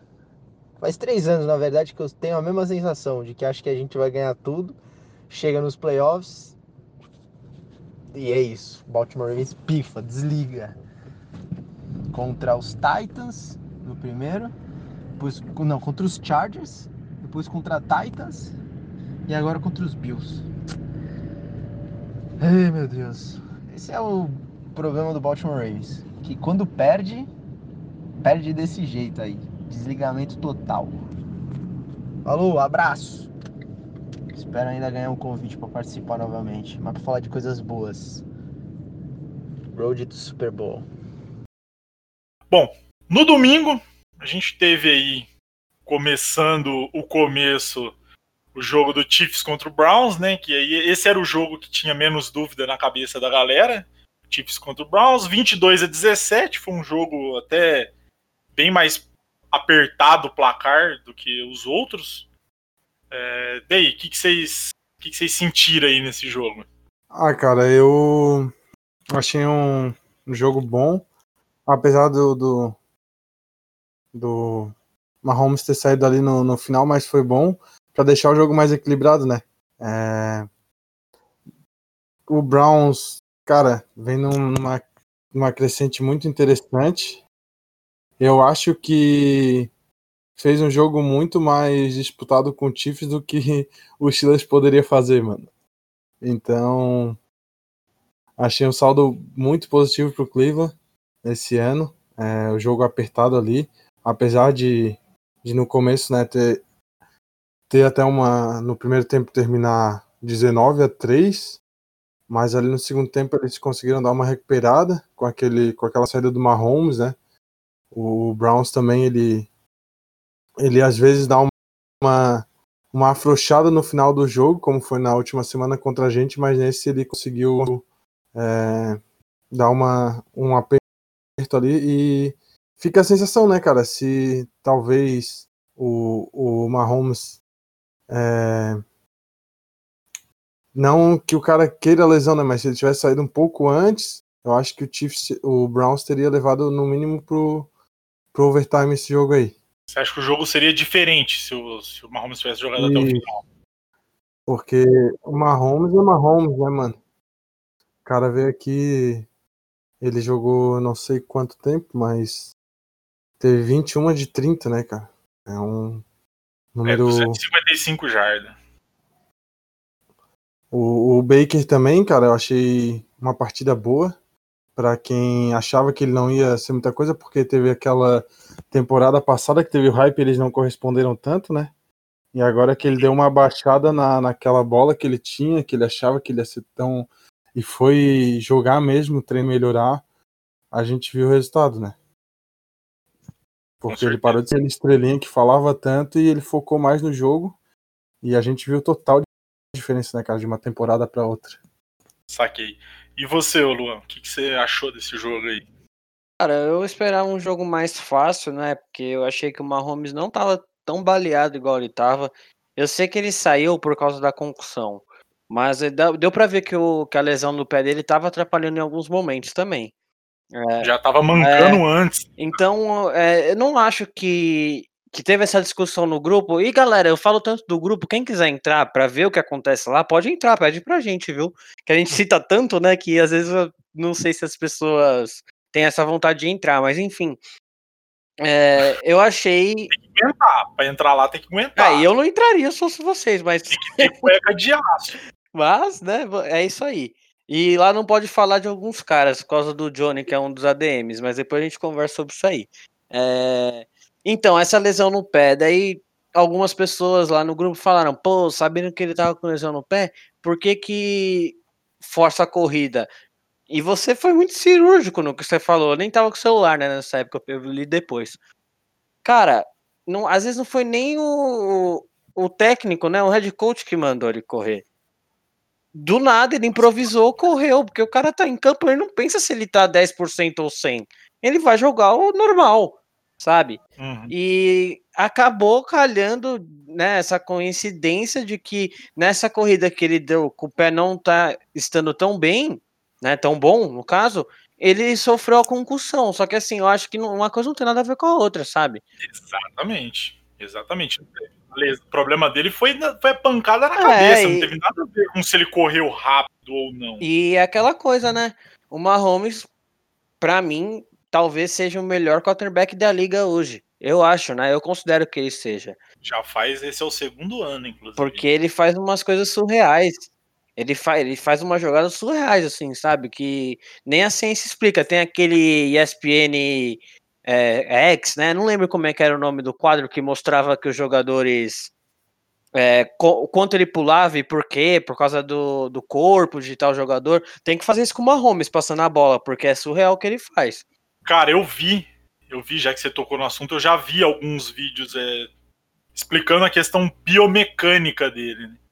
Que para você passar uma bola fazendo um scramble, É, o teu corpo ele tá se movimentando para um lado numa, numa velocidade e aí para você passar para o outro lado, qualquer QB humano precisa frear e jogar um contrapeso pro outro lado para depois executar. É o lance que a gente fala de setar o pé, né? Nem existe uhum. essa palavra, mas é de set the foot. É, você tem que girar o teu corpo pro outro lado e conseguir passar. O Mahomes é a única pessoa que não precisa. Ele tá correndo para a esquerda, ele no meio da corrida ele torce o quadril para a direita, sem, as, muitas vezes sem nem tirar os pés do chão, porque quem chega mais próximo disso faz meio que pulando. O Rodgers faz muito isso. Ele meio que passa pulando, você já deve ter reparado isso. O Mahomes não precisa. Ele simplesmente torce o quadril e joga na outra direção, sem setar o pé. E parece um passe normal, tipo, não um passe cagado, é um passe bom de tipo 30 jardas de profundidade. Ninguém mais consegue fazer isso na liga, tá ligado? É, é desumano isso. Só para complementar sobre o Mahomes, eu tava lendo aqui no, no Twitter novamente. É, ele tem que passar pelo protocolo de concussão da liga, né? Que é um médico independente ainda da NFL. Mas os médicos do, dos Chiefs dão quase como certo que ele joga, assim, que eles estão bem otimistas, que ele tá bem. Então, provavelmente ele vai jogar mesmo. Isso era uma preocupação, né? Do, dos Chiefs, porque eu acho, não sei se a opinião aí do Zadro, mas na minha opinião, os Chiefs sem o Mahomes contra os Bills não é mais favorito, não. Mas como ele deve jogar, então não, Concordo totalmente, mano. Concordo. O cara tem que estar tá muito fodido, assim, para não jogar numa, numa final de conferência, tá ligado? Ainda mais sendo Mahomes, né? É, não, ele só perde esse jogo em caso extremo, né, mano? Não, e, e assim, é, a galera às vezes não entende, mas é muito normal os caras jogar lesionado. É que na questão da concussão, pelas, pelos problemas que já deu no passado da liga, não sei se vocês estão bem cientes do, do, do problema que deu, mas aí, por esse problema, o povo pega mais no pé. Mas igual já teve vez que a Gisele deixou escapar que o Brady jogou com concussão, tá ligado? E foda-se, os caras jogam. Você acha que o cara vai perder a oportunidade de, ganha, de chegar em mais um Super Bowl porque ele tá, tá 70%, não 100%, tá ligado? Uhum. Isso aí não acontece não, velho. É, o que, então, tava vindo no Twitter também, né? Depois do jogo, assim, sempre dou uma atualizada no nosso, do podcast, mas também gosto de ver a opinião dos insiders, né? Inclusive, segue lá no Twitter, arroba FalseStartCast, segue nós lá, que né, manda os episódios sempre por lá. A gente às vezes é, dá uns retweets numas notícias importantes. Várias fitas, né, Luan? Instagram também, né? Pro povo que é das fotos. É, é que o Instagram a gente não posta muita notícia, assim, né? Mas o, no Twitter tem bastante coisa bacana, porque a gente segue bastante perfil dos times e também de bastante insider. Mas enfim, uhum. eu tava acompanhando assim, daí um desses insiders deu, deu like no Mac Wilson, né? Que foi o cara que deu teco no Mahomes. E ele pediu desculpa no Twitter pro Mahomes, ele falou que, tipo, espera que ele esteja bem e tal. E eu achei muito bacana essa atitude dele, mesmo não sendo de propósito, sabe? E o Mahomes, ele, ele fez aquele que você marca, sabe? Você deixa a sua mensagem em cima do da, meio que respondendo. Esqueci o nome disso agora, mas. Ah, tá, ele botou, Isso. Ele Aí ele falou, tipo, que tava tudo bem, né? Mandou um all good bro. Que, cara, é, realmente deu pra ver que não foi maldade. Ele chegou com força porque, porra, é o, é o jogo, sabe? Não, não teve maldade. Mas acho. É que assim, gente, pra quem não, pra quem não tá ligado, é, olhando assim, parece que o cara tipo, tentou Sim, dar um pilão. É um golpe de judô. Mas não é assim que funciona. É, é que você tem que parar o cara, você tá indo com todo o peso do teu corpo, a toda a velocidade para cima de uma pessoa, e você tem que desacelerar em cima do corpo da pessoa para derrubar ela. Não é fácil dar um tackle. Tem gente que acha que é fácil, mas não é fácil não, velho. Então você acaba agarrando no que você vê na frente. O problema é que o jeito que ele agarrou, meio que dando a volta no ombro dele, parecia que ele tentou catar a cabeça do cara e torcer a cabeça do cara mandando pro chão. Mas não é, velho. É coisa do jogo, isso. É normal. É igual quando você vai tentar desarmar alguém no futebol e acaba acertando o tornozelo do cara.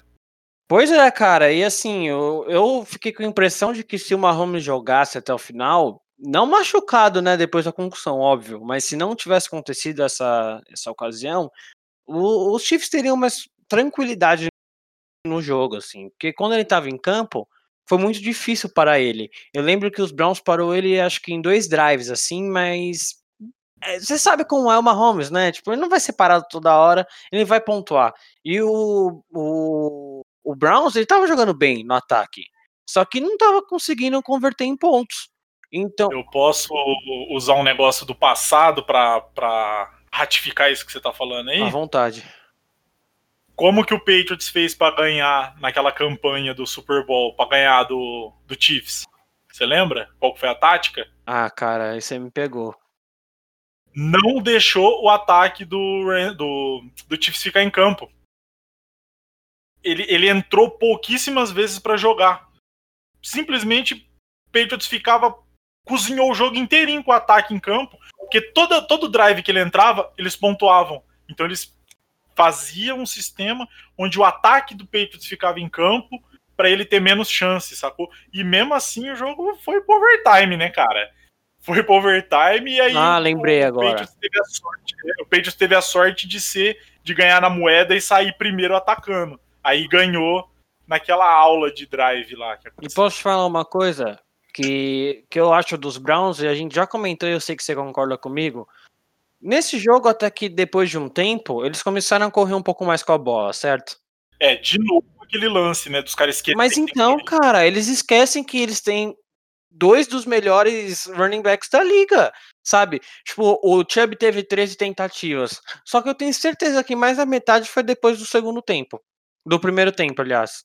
Deveria ter mais, né, cara? O Browns, eles não correm, eles não correm com a bola. E assim, pra você manter um ataque em campo, você tem que correr com a bola. Cozinhar o tempo, sabe? Então, eu acho que faltou um pouco disso dos Browns, tendo essa arma, né? Eles têm essa arma pra segurar os Chiefs.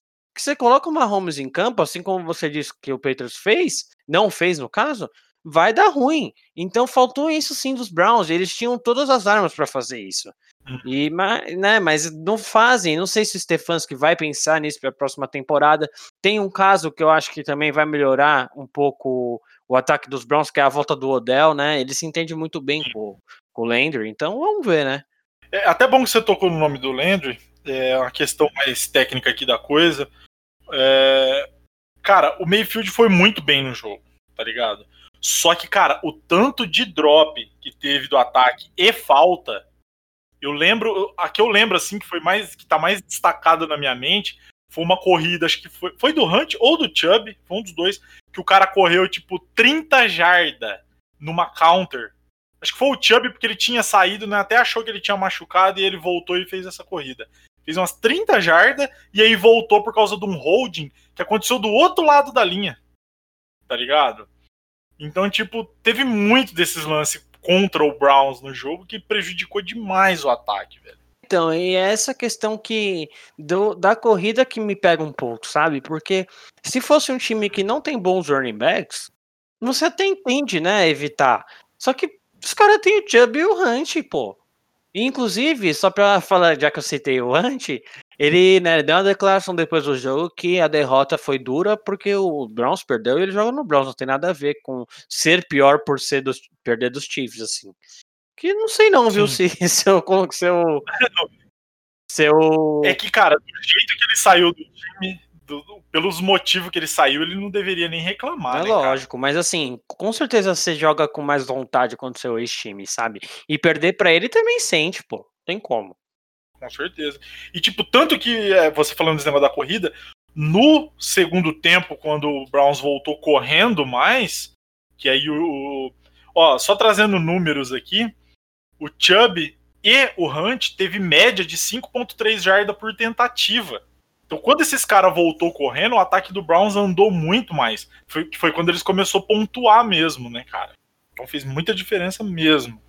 Pois é, então é isso que eu falo, sabe? Eles têm que usar um pouco mais o jogo terrestre deles, não só na red zone ou end zone, no jogo inteiro. Até porque torna o ataque mais imprevisível se eles usam. E vai dar uma ajuda até, vai ajudar o Breaker a não ser tão previsível. Então acho que o Stefanski tem a arma pra usar e ele tem que usar, cara. Deveria usar com mais frequência. Eu acho, eu acho que, mano, o Browns aí, o ataque, ele ainda meio que tropeçou nessa falta de experiência deles em playoffs. Então eu acho que Com certeza. na próxima temporada eles vão usar isso com, muito como aprendizado. Ah, vamos usar mais o jogo terrestre, a gente gastar mais o relógio, ver que o jogo encaixou, que eles conseguiram pontuar quando eles usaram. É, também a questão das faltas, que eles fizeram muita falta desnecessária. Então acho que pô, tudo isso vai de aprendizado. É, tanto os jogadores quanto o coach, acho que vão, vão usar isso aí para melhorar muito na temporada que vem. Para você ganhar dos Browns, você tem que ter o jogo perfeito. Assim como o Mark deu o exemplo dos Patriots, fizeram um jogo para que o Mahomes não entrasse em campo. Por quê? Porque se ele entra em campo, ele desequilibra. Os Browns poderiam ter feito isso. Eu acho que o que o Zadro falou realmente tem sentido e eu concordo com ele. Devem aprender com o erro. E vamos ver, né, como eles vão se portar na temporada seguinte. Vale lembrar também que eram os Chiefs do outro lado, né? É um time muito bem treinado. Não era jogo contra os Giants ou então os Jets, sabe? Então, é, não, não é desmerecendo os Browns, né? Porque era um time mais forte que eles, inclusive. Até porque esse time do Browns é muito melhor que o time do Patriots que foi pro Super Bowl há dois anos atrás, velho. Tenho certeza. É, exatamente. Não, não é desmerecendo o, o Browns. É só o fato de que eu acho que essa parte do ataque funcionando, sendo acionada, daria mais trabalho para os Chiefs, entendeu? Só isso. É, falando sobre o Chiefs agora, eu tinha já até comentado antes que eles iam vir sem o, o Clyde, né? Então eles vieram meio sem running back. Uhum. Eu tinha até esquecido que o Bell tava no Chiefs, cara. De tão. De tão assim, qualquer coisa que o cara tá lá. Tanto que ele só teve duas carregadas. Ninguém lembra, né, mano, direito. E quem já foi o Bell, né? Morreu, né, cara? Morreu. Mas qual que foi o lance? É, falando em questão mais tática. O Chiefs veio usando bastante jet, jet sweep, cara. Usando o Hardman e o Hill para correr jet sweep, né, de novo explicando, é quando o receiver vem fazendo motion e ele passa na frente do QB e aí ele pode ou não entregar a bola pro cara. Quando ele entrega a bola pro cara e ele corre, é uma jet sweep. Tá? Tem algumas outras corridas que usam esse, esse mesmo movimento, mas naquele caso tudo indica que seja isso, né? E aí o Hardman e o Hill correram bastante, velho. Os dois, é, o Hardman teve uma, ele fez uma corrida que foi muito boa, ele ganhou ali quatro jardas que precisava conseguir um first down. E o Hill correu três vezes para nove jardas. Aí teve o Daryl Williams também, correu 13 vezes no jogo e teve uma média de 6 jardas por tentativa. Tá ligado? Então, tipo assim, deu tudo certo, cara. Deu tudo certo. Eles conseguiram compensar a falta de ter running back. Que, igual você disse, né? Facilita pro ataque. Tem que usar. A menos que você não tem running back. Os caras não, não tinha e veio com uma solução para isso, né? Me corrija se estiver errado, Mark, mas o acho que o Kurt Samuel do, do Panthers faz muito essa jogada também. Não, tem bastante time que faz. O Rams mesmo, cara, é, eles, o Ravens usa também. Só que aqui, o sistema, o próprio Chiefs usa muito isso para fazer RPO, tá? Você usa esse, esse, esse é, jet motion que chama, né? Para você puxar o linebacker ver se o cara vai acompanhar ou não e fazer o cara correr atrás. É, o Ravens usa muito isso, só que junto com Power Run. O Rams usa isso bastante também. É, aí, igual você disse, né, o Panthers usa. Os times começaram a usar mais isso. Quem eu lembro assim que destaca, que começou a fazer o bagulho ficar louco mesmo na liga usando isso, foi aquele time campeão do Super Bowl do Eagles. É, não estou dizendo que foi eles que inventou isso, óbvio, mas foi quem começou a desequilibrar usando essa jogada no, nos tempos mais próximos da gente, né? Vai saber lá em 1932 o que, que os caras faziam. Pela definição que você deu, eu vejo bastante é, nos Painters é. isso, com o Kurt Simon. Os times estão cada vez mais usando isso. É, tem um negócio que é meio. É do, aconteceu no jogo, mas eu quero trazer a discussão aqui meio em off, que foi aquela, aquele fumble na end zone que aconteceu que foi uma falta de targeting. É que na verdade na, na NFL não é targeting, né? Eles têm outro nome para essa falta. Mas o que, que é essa falta? É quando o tackle começa pelo helmet. O cara usa o, o defensor usa o helmet para acertar o, o, cara que tá com a bola, né? Ah, no touchdown do, dos Browns, isso, né? Isso, isso. Que tipo assim, o que, que aconteceu? O cara conseguiu chegar no pylon, só que o defensor do, do Chiefs, ele deu uma capacetada no ombro dele, meio que pegando no braço, meio que pegando no helmet também. Foi tipo, foi muito em cheio, o cara veio que nem uma bala de cabeça. E por causa da pancada, o cara dropou a bola. Que até eu quero trazer aqui os leigos que teve. Cara, nossa, eu fiquei em choque. Os caras começaram a culpar o maluco que derrubou a bola. O cara tomou uma capacetada nos braços, velho. De um linebacker vindo a toda força. Ninguém teria conseguido segurar aquela bola, velho. Nem se fosse o Henry. Ia ter sido. Bom, talvez o Henry, né? Porque ele não é nem humano.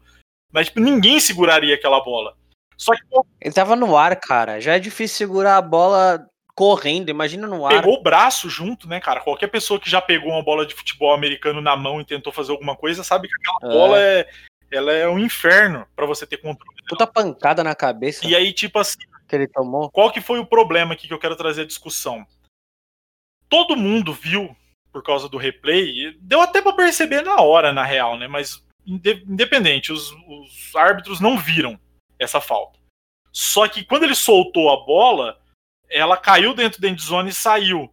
E fumble do ataque na endzone vira touchback pro outro time, né? E os caras foram revisar para ver se foi fumble ou não, né? Se foi fumble ou se foi touchdown.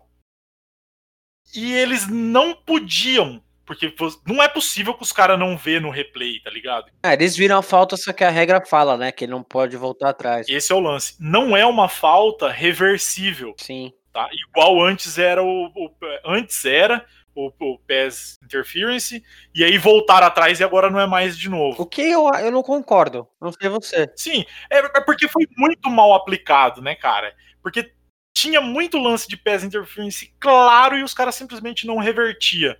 Aí os caras desistiu. E esse também é um caso que é claro que foi uma falta pessoal. Se aquela falta tivesse rolado, o Browns ia receber a bola com first down, tipo, na linha de uma jarda. Tá ligado? Só que eles tomaram um touchback porque não podia voltar essa falta. O que, que vocês acham desse absurdo aí? Essa, essa regra da NFL é um absurdo, cara, de, de não poder reverter. Porque nesse caso ali, cara, acaba prejudicando muito do Browns, mano. Então tinha que mudar pelo menos essa questão de, de ser reversível, né, cara? E eu vi que, era, que ali muita gente reclamou mesmo, como tu falou, mas a culpa era só nessa falha na, na regra ali. É, como eu já te falei agora um pouco antes aí, é, eu acho que essa falta tem que ser sim reversível, porque cara, é difícil você ver, mesmo falando, ah, mas tinha um judge ali no, na frente do cara, mas o lance é muito rápido, sabe? Não é. Vendo na TV é fácil, mas na hora não é tão simples assim. E você poder reverter a falta ajuda os árbitros, entendeu?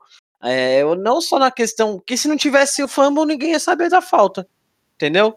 Então acho que eu acho que tem que sim voltar a ser como era, só isso.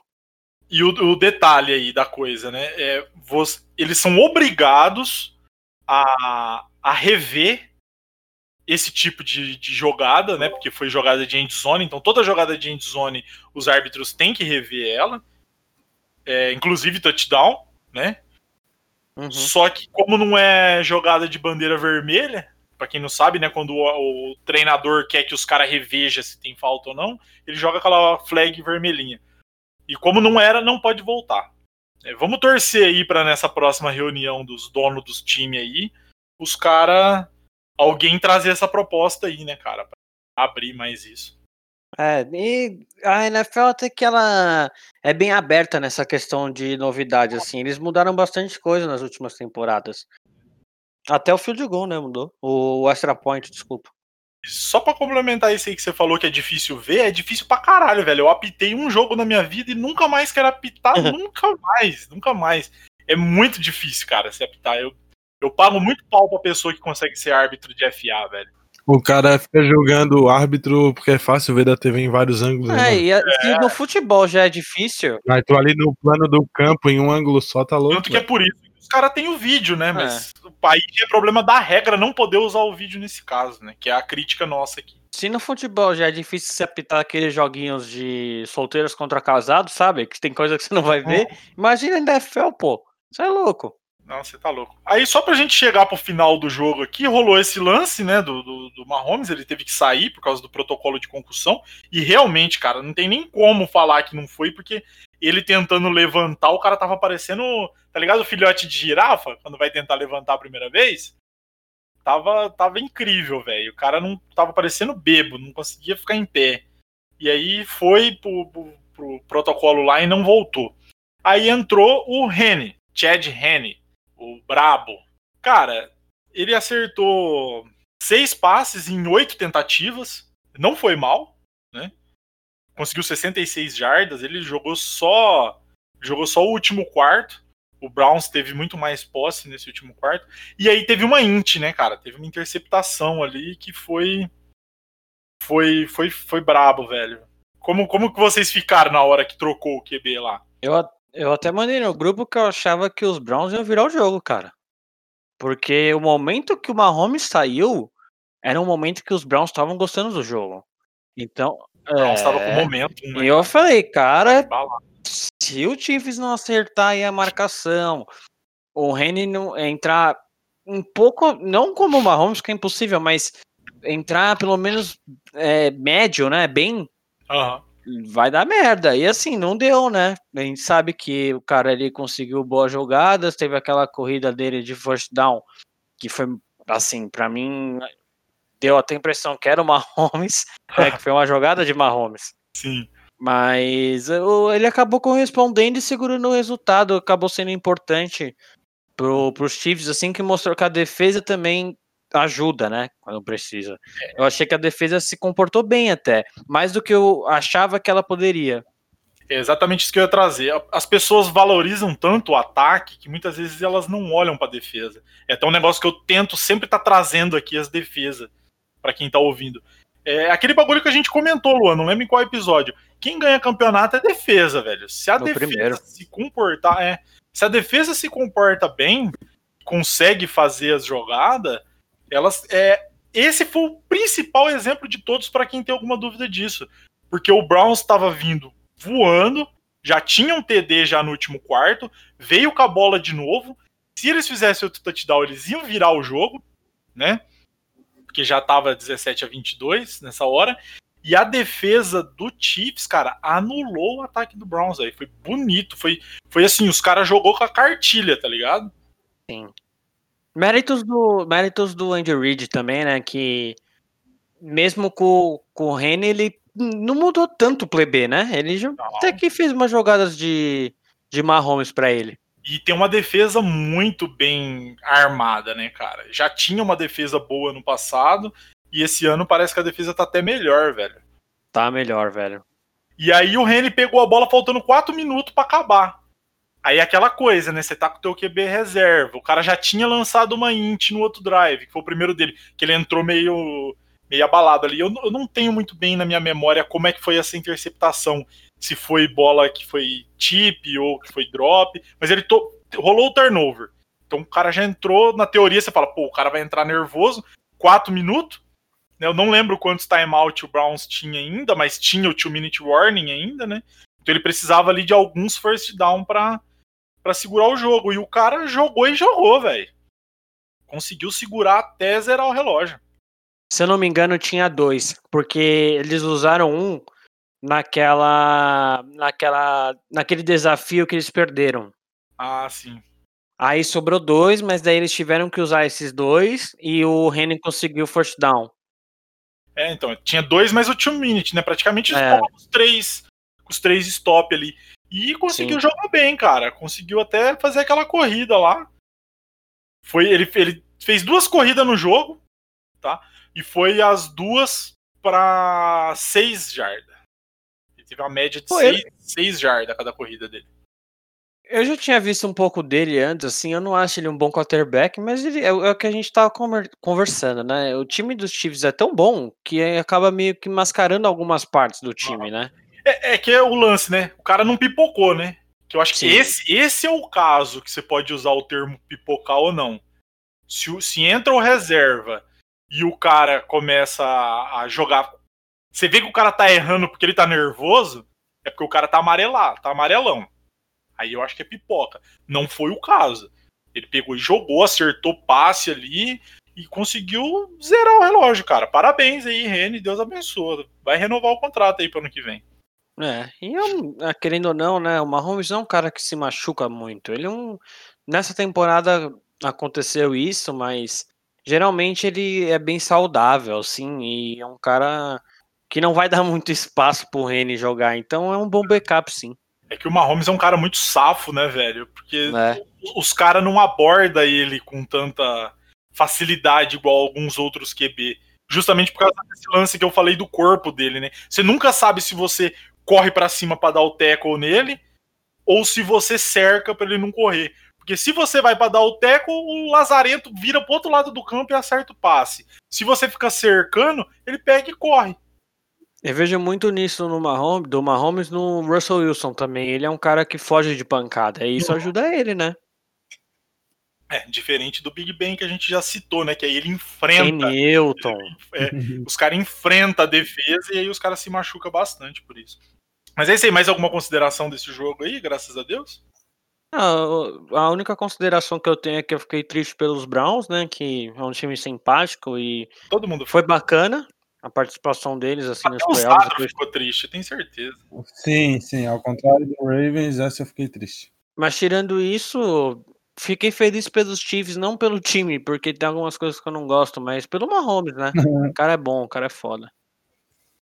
O Mahomes compensa toda a ruindade do time. É. Cara, eu não consigo entender como uma pessoa consegue ser hater do Mahomes, cara. Ah, não. Isso, mas isso aí a gente deixa pra, pro Super Bowl, se É, ele passar. é, vamos deixar isso pra, pra off-season. né? Vamos deixar pra off Os haters deles crescem uns 500%. né? Aí tu vai ver. Beleza, então. Então vamos pro, pro jogo que rolou no History Channel. É o jogo que todo mundo tava esperando, que era a possível despedida do Drew Brees, né? E o, com certeza o último confronto dele contra o Tom Brady. Foi o último jogo que aconteceu no domingo. Buccaneers ganhou o jogo, spoiler. É, ganhou de 30 a 20. E, cara, até dado momento ali do jogo, até, sei lá, vamos dizer, aí, até o terceiro, quarto, foi um jogo muito equilibrado, né, cara? Foi, foi. Foi um jogo, porra, dentro do que o cara esperava, né? Com Brady Breeze. Apesar de, de eles não, não estarem na melhor forma, mas é sempre esperança de um bom jogo. Foi um jogo, assim, que eu achei que correspondeu às expectativas. Apesar de no primeiro quarto ser só 6 a 0 né? Ali com, com dois field goals.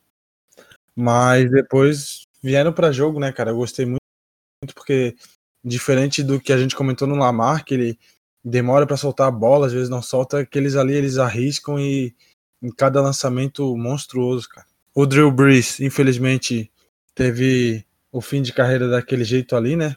Acabou tomando aquela int, mas pô, ele já sofria de muita lesão, né, cara? Com a costela quebrada, que é algo que, pô, eu nunca eu nunca tive esse problema, mas eu conheci um colega de trabalho que ele disse que é no mínimo seis meses para recuperar, porque não tem como o cara enfaixar, né, engessar para acelerar o processo. Eu falei no último episódio aqui também. Ah, boto fé. E aí, então, pô, tava atrapalhando muito ele, né? Também teve a, a cirurgia da, da última temporada e que vai acumulando, né? Como a gente tinha comentado no Big Ben no, no outro Uhum. episódio, em que vai acumulando lesão, cirurgia e infelizmente vai tirando muito o desempenho do, do quarterback elite.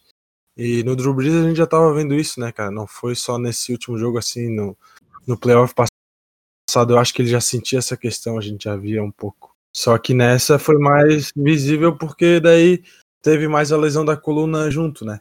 Da, da costela, aliás. Mas o jogo foi muito bom, cara, muito bom mesmo. O que, que você achou dessa partida, Luan? Cara, como a gente tinha comentado no episódio anterior, é, esse seria o melhor jogo da semana, né? Não tem jeito. Porque não é só pelo fato dos times, mas pelo fato da, da, da simbologia, né? O último Breeze e Brady.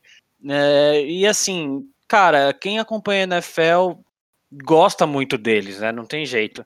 Do Brady não gosto, tem muito haters, mas eu sou Brady Boy, já tô falando. Eu sou Team Brady. tô nem aí se vocês são hater dele ou não. Porque, ó, como eu falei no grupo, vou falar aqui também. De jogador ruim, já basta no meu time. Os, os outros eu vou gostar dos bons. Entendeu?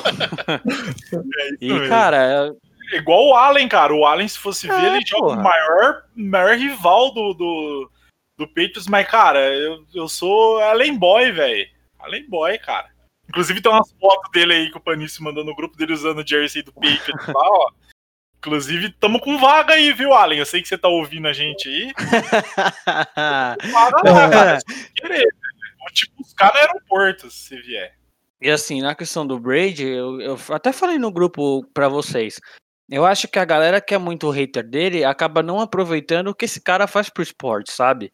Porque é surreal, velho, é surreal. E, depois eu vou dar uns números para vocês de número de vitórias, etc. Mas falando um pouco mais sobre o jogo. Provavelmente na, na off-season a gente faz um episódio só falando desse assunto, do, tipo, do, do que o cara faz aí, né? Fez na carreira, uhum. como que a galera é hater e pá. E assim, vai ter até já, já confirmado um The Last Dance do Brady. Então você já viu o tamanho do cara, sabe? E outra, antes do cara aposentar, né, velho? Já tá certo. Você viu o tamanho do cara. Ele, se ele ganhar mais um título, ele passa todas as franquias. Mas enfim, não vamos me, alongar é. muito nisso, não, senão a gente vai ficar até o Super Bowl falando. Brady é... o Breeze fez um jogo que, desculpa, cara, é o normal dele nos últimos anos, sabe? Sim. Ele, ele é um cara muito preciso passando a bola, só que ele vem tomando muitas interceptações. Eu não sei se é porque por causa dos, das lesões. Eu não sei o que acontece, mas eu tenho essa impressão de que ele toma muitas interceptações. Mas, ô Luan, eu, eu, eu vou ter que entrar no meio, porque até um assunto que eu deixei separado aqui, já que você tá falando, vamos, vamos entrar nesse lance das interceptações aí. Cara, dessas três interceptações que o Bruce tomou. Uma foi culpa dele. Duas não foi culpa dele, cara. Duas é. não foi culpa dele. Sim. Cara, uma, a bola foi tipada, Tipada é quando. É, nem existe esse termo em português, mas é quando o QB vai lançar e alguém da DL bota a mão na frente. Isso desvia a trajetória da bola, tá ligado? Então não, não tem como você você se, se preparar pro que vai acontecer depois que a bola bateu na mão do cara, entendeu? Tanto pro próprio receiver tentar salvar, como pro QB calcular isso, entendeu? Então não, não tem como falar, ah, o cara lançou uma int. Não ele sofreu uma interceptação. Ele não lançou uma interceptação. E teve a drop, né, cara? Sim, mas teve uma dessas três aí que foi culpa dele, que eu lembro. Com certeza, que foi, ele tentou passar e o cara cruzou na frente e pegou. Aí com certeza. É, eu não tô... E o cara, o cara que cruzou na frente, você sabe quem foi, né? Quem foi? Fala aí. Devin White, porra. Nossa, cara, ele é muito monstro. Ele é linebacker da liga. A leitura dele foi perfeita, né, mano? Esse cara. a é leitura dele é perfeita, é impressionante, Osado. Eu não quero falar muito, senão isso aqui vai virar o Devin Whitecast, cara. Mas o cara é maravilhoso, velho. Ele, ele, é um cara que, tipo, se ele jogasse no meu time, eu ia dormir sonhando com ele, velho. Mas a outra int, a bola bateu no receiver, o cara dropou e o defensor pegou a bola, velho. Como que isso é culpa do QB? Tá ligado? Ele acertou o alvo. Então eu acho muito injusto, velho que é o bagulho que eu fico puto, assim, ó, puto, que eu não vou me alongar muito, senão vou, vai ser só o bagulho do ódio, mas é a galera que fica chamando o cara de pipoca por causa disso. Não é ser uhum. pipoca, velho. Ser pipoca é o cara chegar no. Sabe o que, que pra mim é pipoca? É um cara que você. que passa o ano inteiro jogando muito e chega no, no, no, no jogo que importa, o cara, o cara some. Entendeu? O cara some. O cara não, não, não, não, cria jogada. O cara amarela, ele joga com medo. Não é o caso, velho. Não é o caso, entendeu?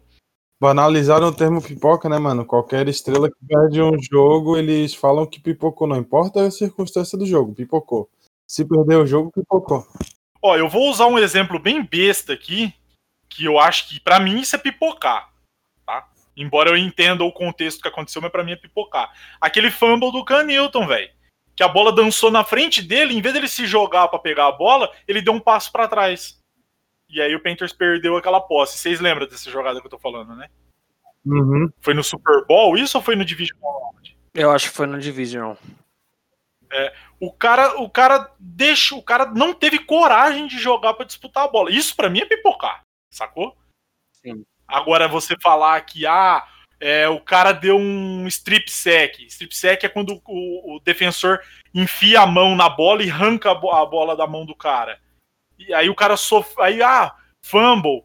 Ah, o cara pipocou. Não, velho. Ele simplesmente foi mal porque ele não protegeu bem a bola. Ou o defensor que foi muito malandro e viu a oportunidade e se aproveitou dela, entendeu? É porque a gente, assim, tem mania de sempre ver quem é o culpado e não é, dar a glória pro cara que fez a coisa. É que eu tava falando dos Browns, sabe? Não é questão que o Brown jogou mal. Não jogou, mas os Chiefs eram melhores. Então vamos. A gente tem que exaltar os Chiefs e não ficar criticando os Browns, entendeu? Apesar de que. A questão que eu acho que nós, torcedores, assim, eu me incluo nisso, sempre tenta achar um culpado em vez de achar o dar os créditos ao cara que fez uma coisa surreal, uma coisa muito boa. No caso do, do, dos Chiefs e Browns, o exemplo foi claro. A gente tenta achar defeito do time dos Browns em vez de mostrar a qualidade dos Chiefs. Eu até tentei dar uma controlada nisso e falei no final. Mas assim, geralmente é assim as coisas, sabe? Não, e não digo só nós, não. Na TV também é assim. Ah, esse time, blá blá blá. E o outro time que jogou pra caramba não tem os méritos, sabe? Ninguém comenta, né? É. Ah, eu vou dar um exemplo maior que isso, é que os caras falam assim: ah, o Drew Brees sempre pipoca em jogo de playoff. Cara, o Saints joga mal playoff. Essa é a parada.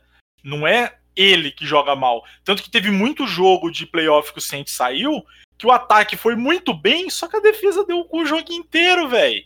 Não tem como você carregar a defesa no playoff. A gente já falou sobre isso aqui. Então, tipo assim, você não pode apontar um negócio e falar, ah, isso aqui resume tudo, saca? Eu acho muito.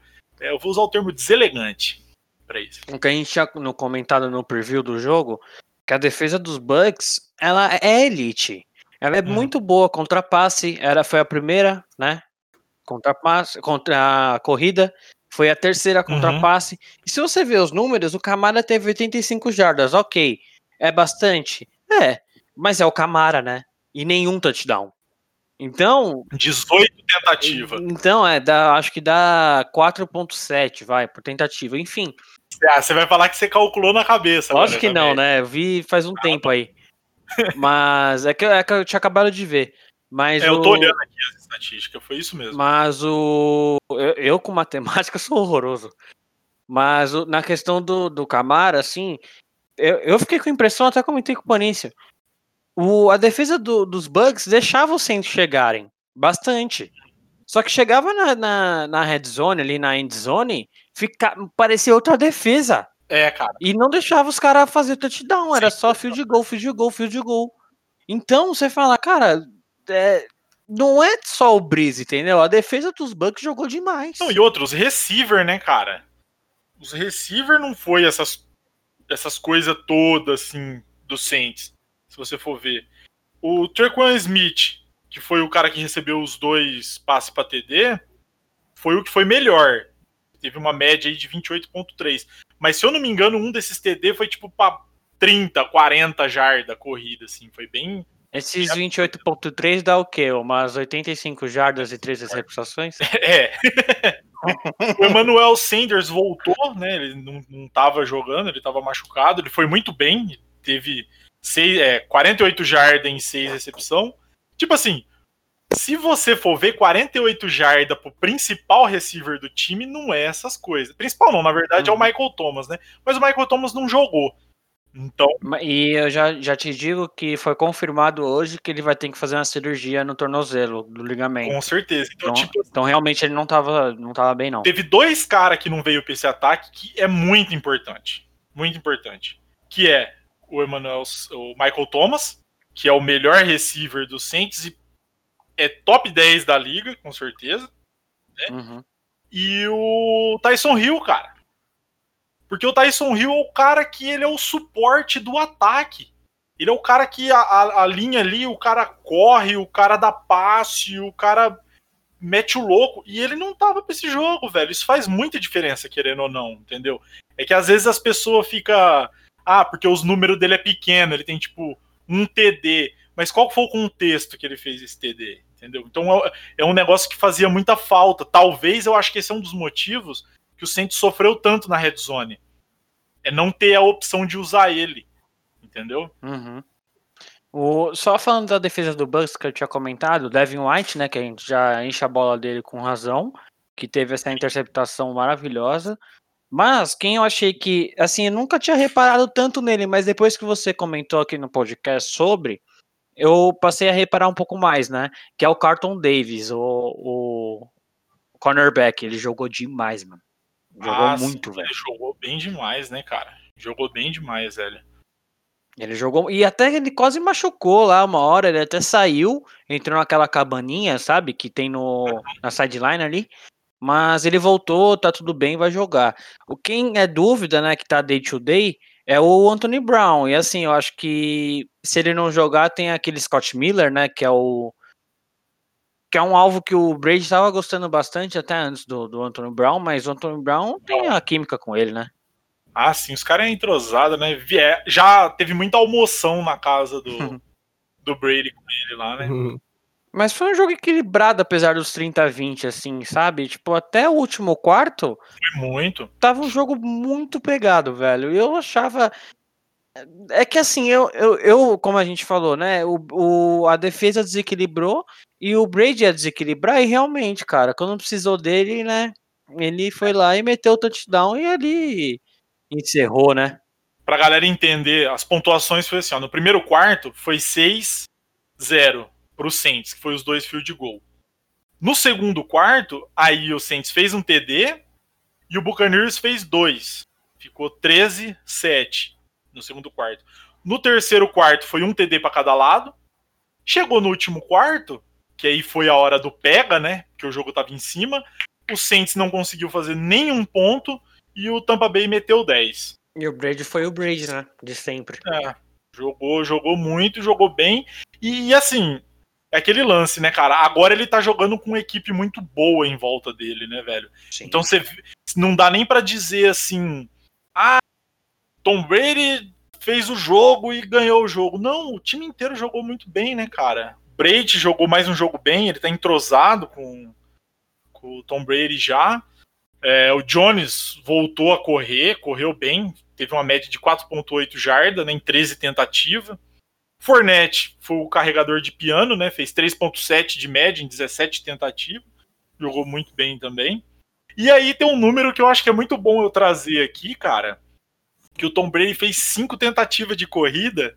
Eu não, eu não consigo lembrar no jogo onde que isso aconteceu, fora o TD do do QB Sneak ali, né? Mas ele fez cinco tentativas de corrida para duas jardas, cara. Muito bom esse aqui, velho. Muito bom esses números aqui do Tom Brady. É, Tem um negócio que eu quero trazer aqui, antes de eu trazer para os finalmente, que o Jameis Winston entrou para fazer uma jogada, deu um passe para TD de 56 jardas. Só que o lance dessa jogada que eu quero trazer aqui é o seguinte: essa jogada com o passe do Jameis aqui foi uma trick play que é exatamente a mesma jogada que o Bears tentou fazer contra eles. Eu lembro. E o cara dropou, né? A jogada foi igual em tudo, menos o drop. Sim. Menos o drop. Ah, e o passe do, do, do, do Trubinsky foi muito mais preciso, né? Foi esse foi no peito do cara. Esse o cara ainda pulou para pegar a bola, naquele lá nem precisou. Só queria trazer essa informação para vocês aí que eu acho muito bacana. O próprio Breeze, no final do jogo, ele falou que o Winston, o Winston tá preparado para assumir a titularidade. Que eu achei até estranho, né? Porque o Tyson Hill vinha jogando enquanto ele não tava jogando, então sei lá o que, que, que o Sean vai fazer aí, vamos ver. É, existe uma possibilidade do Tyson Hill continuar, ele ter mais snap, mas ser mais ou menos nessa mesma linha que ele já é, né, cara? Que é sendo um suporte ali, né? Não ser o QB principal. Eu até entenderia isso se não fosse o Jameis Winston, né? Só se ele mudou muito nesse tempo que ele tá ali, né, cara? Porque o cara é foda, velho. O cara no passado aí, ele teve 30 passes pra TD e 30 interceptação. Então, não, não, não consigo imaginar ele sendo QB titular da franquia, assim, não. Fora que ele é um cara meio bad boy, assim, e não prova também, né? Não é. Tem isso também, né, cara? Sei lá. ele eu não- parece muito Bill Cosby, cara. Então eu olho pra ele e eu começo a dar risada. Eu não gosto muito dele, desse jeito dele, não. Justamente por ele não se provar em campo, sabe? Mas vamos ver aí, né? Provavelmente ele será o titular da próxima temporada. E no- o que eu queria falar também, mas acho que eu vou deixar até pra vocês comentarem. O passe do Brady pro filho do Breeze, hein? Ô, cara, aquilo ali foi zoado, hein, mano. Foi, foi um momento, foi um momento muito emocionante ali, cara. Pra quem não viu o vídeo, vou... depois que acabou o jogo, que todo mundo já foi pro vestiário, tomou banho, pá. É, inclusive, até na BFA acontece muito isso nos jogos aqui no Brasil. Depois que a gente sai do vestiário, a gente vai começar a esperar da hora de sair fora com o busão, e a gente fica trocando ideia com o povo do outro time ali, né, cara? Trocando figurinha ali com os caras e pá. Pra passar o tempo, né, também. É, pra passar o tempo e pra você conhecer, né, como que é o lance do outro lado, né? E aí teve um momento ali do Breeze e o Brady, dando aquele, aquela trocada de ideia pós-jogo ali, e os filhos do, do- Inclusive, parabéns pro Breeze aí, tem três filhos, né, cara? Tem só seis filhos a menos que o, que o Rivers. Parabéns aí. É, os dois conversando ali, pá, coisa do, do- do- né? Sei lá o que, que eles estavam conversando. Mano, eu queria muito saber qual que era o papo que os dois estavam tendo ali, velho. Eu pagava pra, pra participar daquela conversa ali como espectador, velho. E aí o filho do Bruce chega correndo com a bola, aquelas mini bolas de futebol americano, que na liga Piuí, né, que é, é o dente de leite lá, é uma bolinha menor. Aí ele chega e joga pro Brady, assim, tipo, entre- meio que entrega jogando na mão dele e começa a armar. Aí o Brady dá risada, fala, então vai, vai pro fundo. O moleque começa a correr e o outro piazinho vai marcando ele. Vai os dois correndo. Mano, aquela mini bola, eu não sei se algum de vocês já pegou uma bola dessa, mas é muito difícil passar ela, porque ela é muito pequenininha, saca? É zoado você passar ela. E o cara tá acostumado a passar já com a outra também. Com a Né? outra, né? E, cara, o os dois piazinhos correm pra endzone, o Brady joga a bola pro cara, ele tira do maluquinho que tá marcando e a bola cai no peito. Ô, mas zoando, mano, ele quase não tá olhando pro bagulho. E ele lança a bola assim, o piazinho pega e começa a comemorar o touchdown e todo mundo fica feliz ali trocando ideia, velho. Pô, emocionante foda. esse momento aí. Inclusive, eu vou até dar um RT aqui no, no Insider que eu vi postando no nosso Twitter. É, quem quiser pode ir lá ver o lance do, do filhinho do. do- Arroba false, false start cast. Isso. Aí vai estar lá o lance. Muito bom, cara. Muito bacana, um momento muito lindo. É, e aí, falando do, do, do que tem pra depois aí, o, se o Breeze aposentar mesmo, ele vai deixar um dead cap aí de 22 milhões por Saints aí. Boa sorte, viu? Pesado, hein, mano? Pesadaço, cara. Pesadaço. Mais alguma consideração sobre o jogo aí? Ah, sobre o jogo aqui, eu achei que eu tô feliz pelo Fortnite, né? Ele tá voltando a boa forma. Eu sempre achei ele bom, um running back, mas sempre, né, teve muitas lesões. Mas agora ele tá voltando a boa forma e vai ser importante pro, pro Brady também. Ter, né, uma- ter um jogo corrido bom. E eu acho que na temporada seguinte, não sei nem se dá pra ser melhor, né? Que os caras estão disputando pra ir pro Super Bowl. Mas acredito que eles vão sim jogar até melhor por causa do que a gente sempre fala, né? Da pré-temporada. Se tiver pré-temporada, eles vão até entrosar mais tal. E o Brady entrosado, fi, a gente já viu o que ele pode fazer, né? Fala aí, Zadro. Fala aí, Zadro. É, eu gostei, cara. Gostei do, do resultado também. Eu tava torcendo até por Tampa Bay. Gosto do- de, de alguns jogadores ali. O Brady, principalmente, né, mano? Então aqui o false start é 100% Brady Boy. Aqui é. Aqui é tipo, O Hum. Fornette E isso é uma exceção. é hein? raríssimo hoje em dia, né, mano? O Fornette também, mano. Fez um bom jogo, que eu gosto dele. O... Me fugiu a- a- na cabeça agora, mano, o, o nome do, do head coach, mano. Que eu gosto pra caralho. o Arians. Bruce Arians. O Arians, isso. Bruce Arians. Então, eu. Na, na real, eu, eu até comentei com um camarada no privado quando começou o jogo que a minha expectativa é que fosse um bom jogo e que no final o Breeze acabasse sentindo, tá ligado?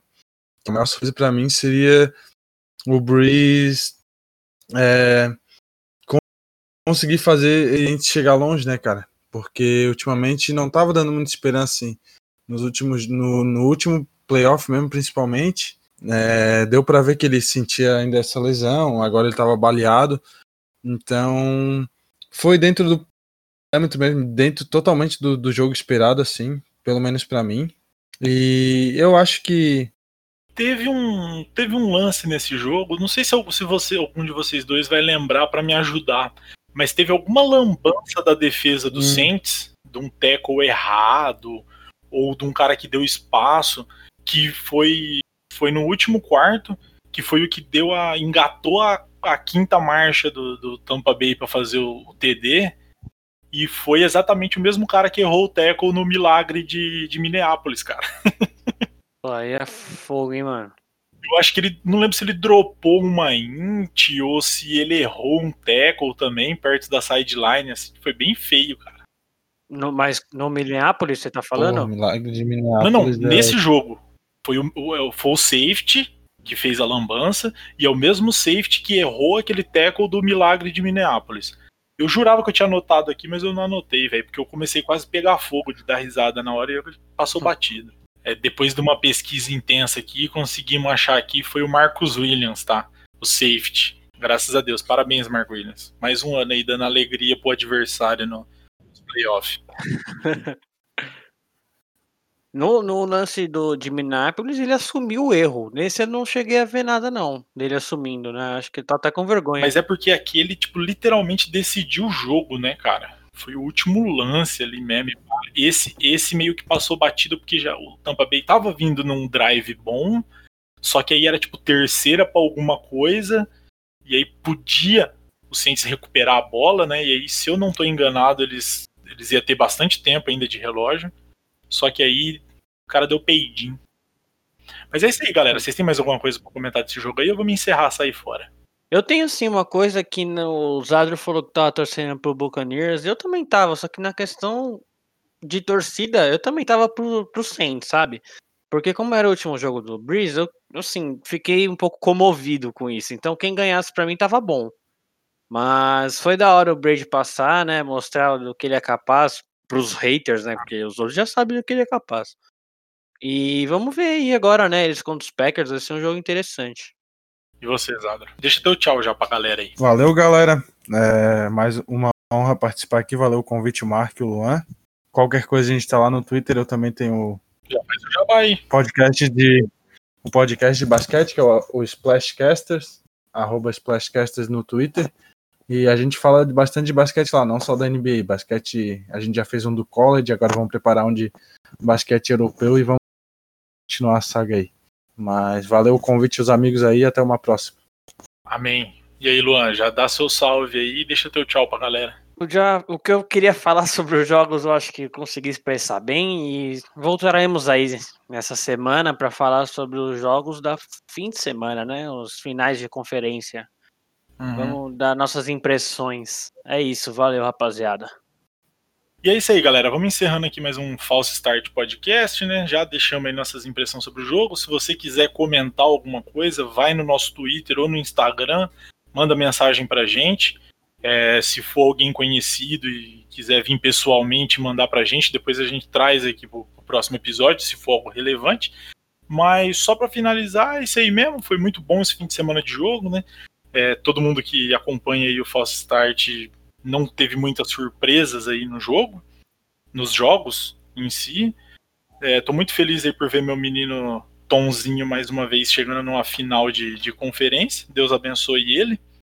E, gente, vamos parar de ser cabaço, né? Parar aí de ficar botando defeito nos outros aí sem nem entender o que, que os outros estão fazendo errado, né? Demorou? Vamos sair fora aí, galera? Valeu. Vamos nessa. Falou.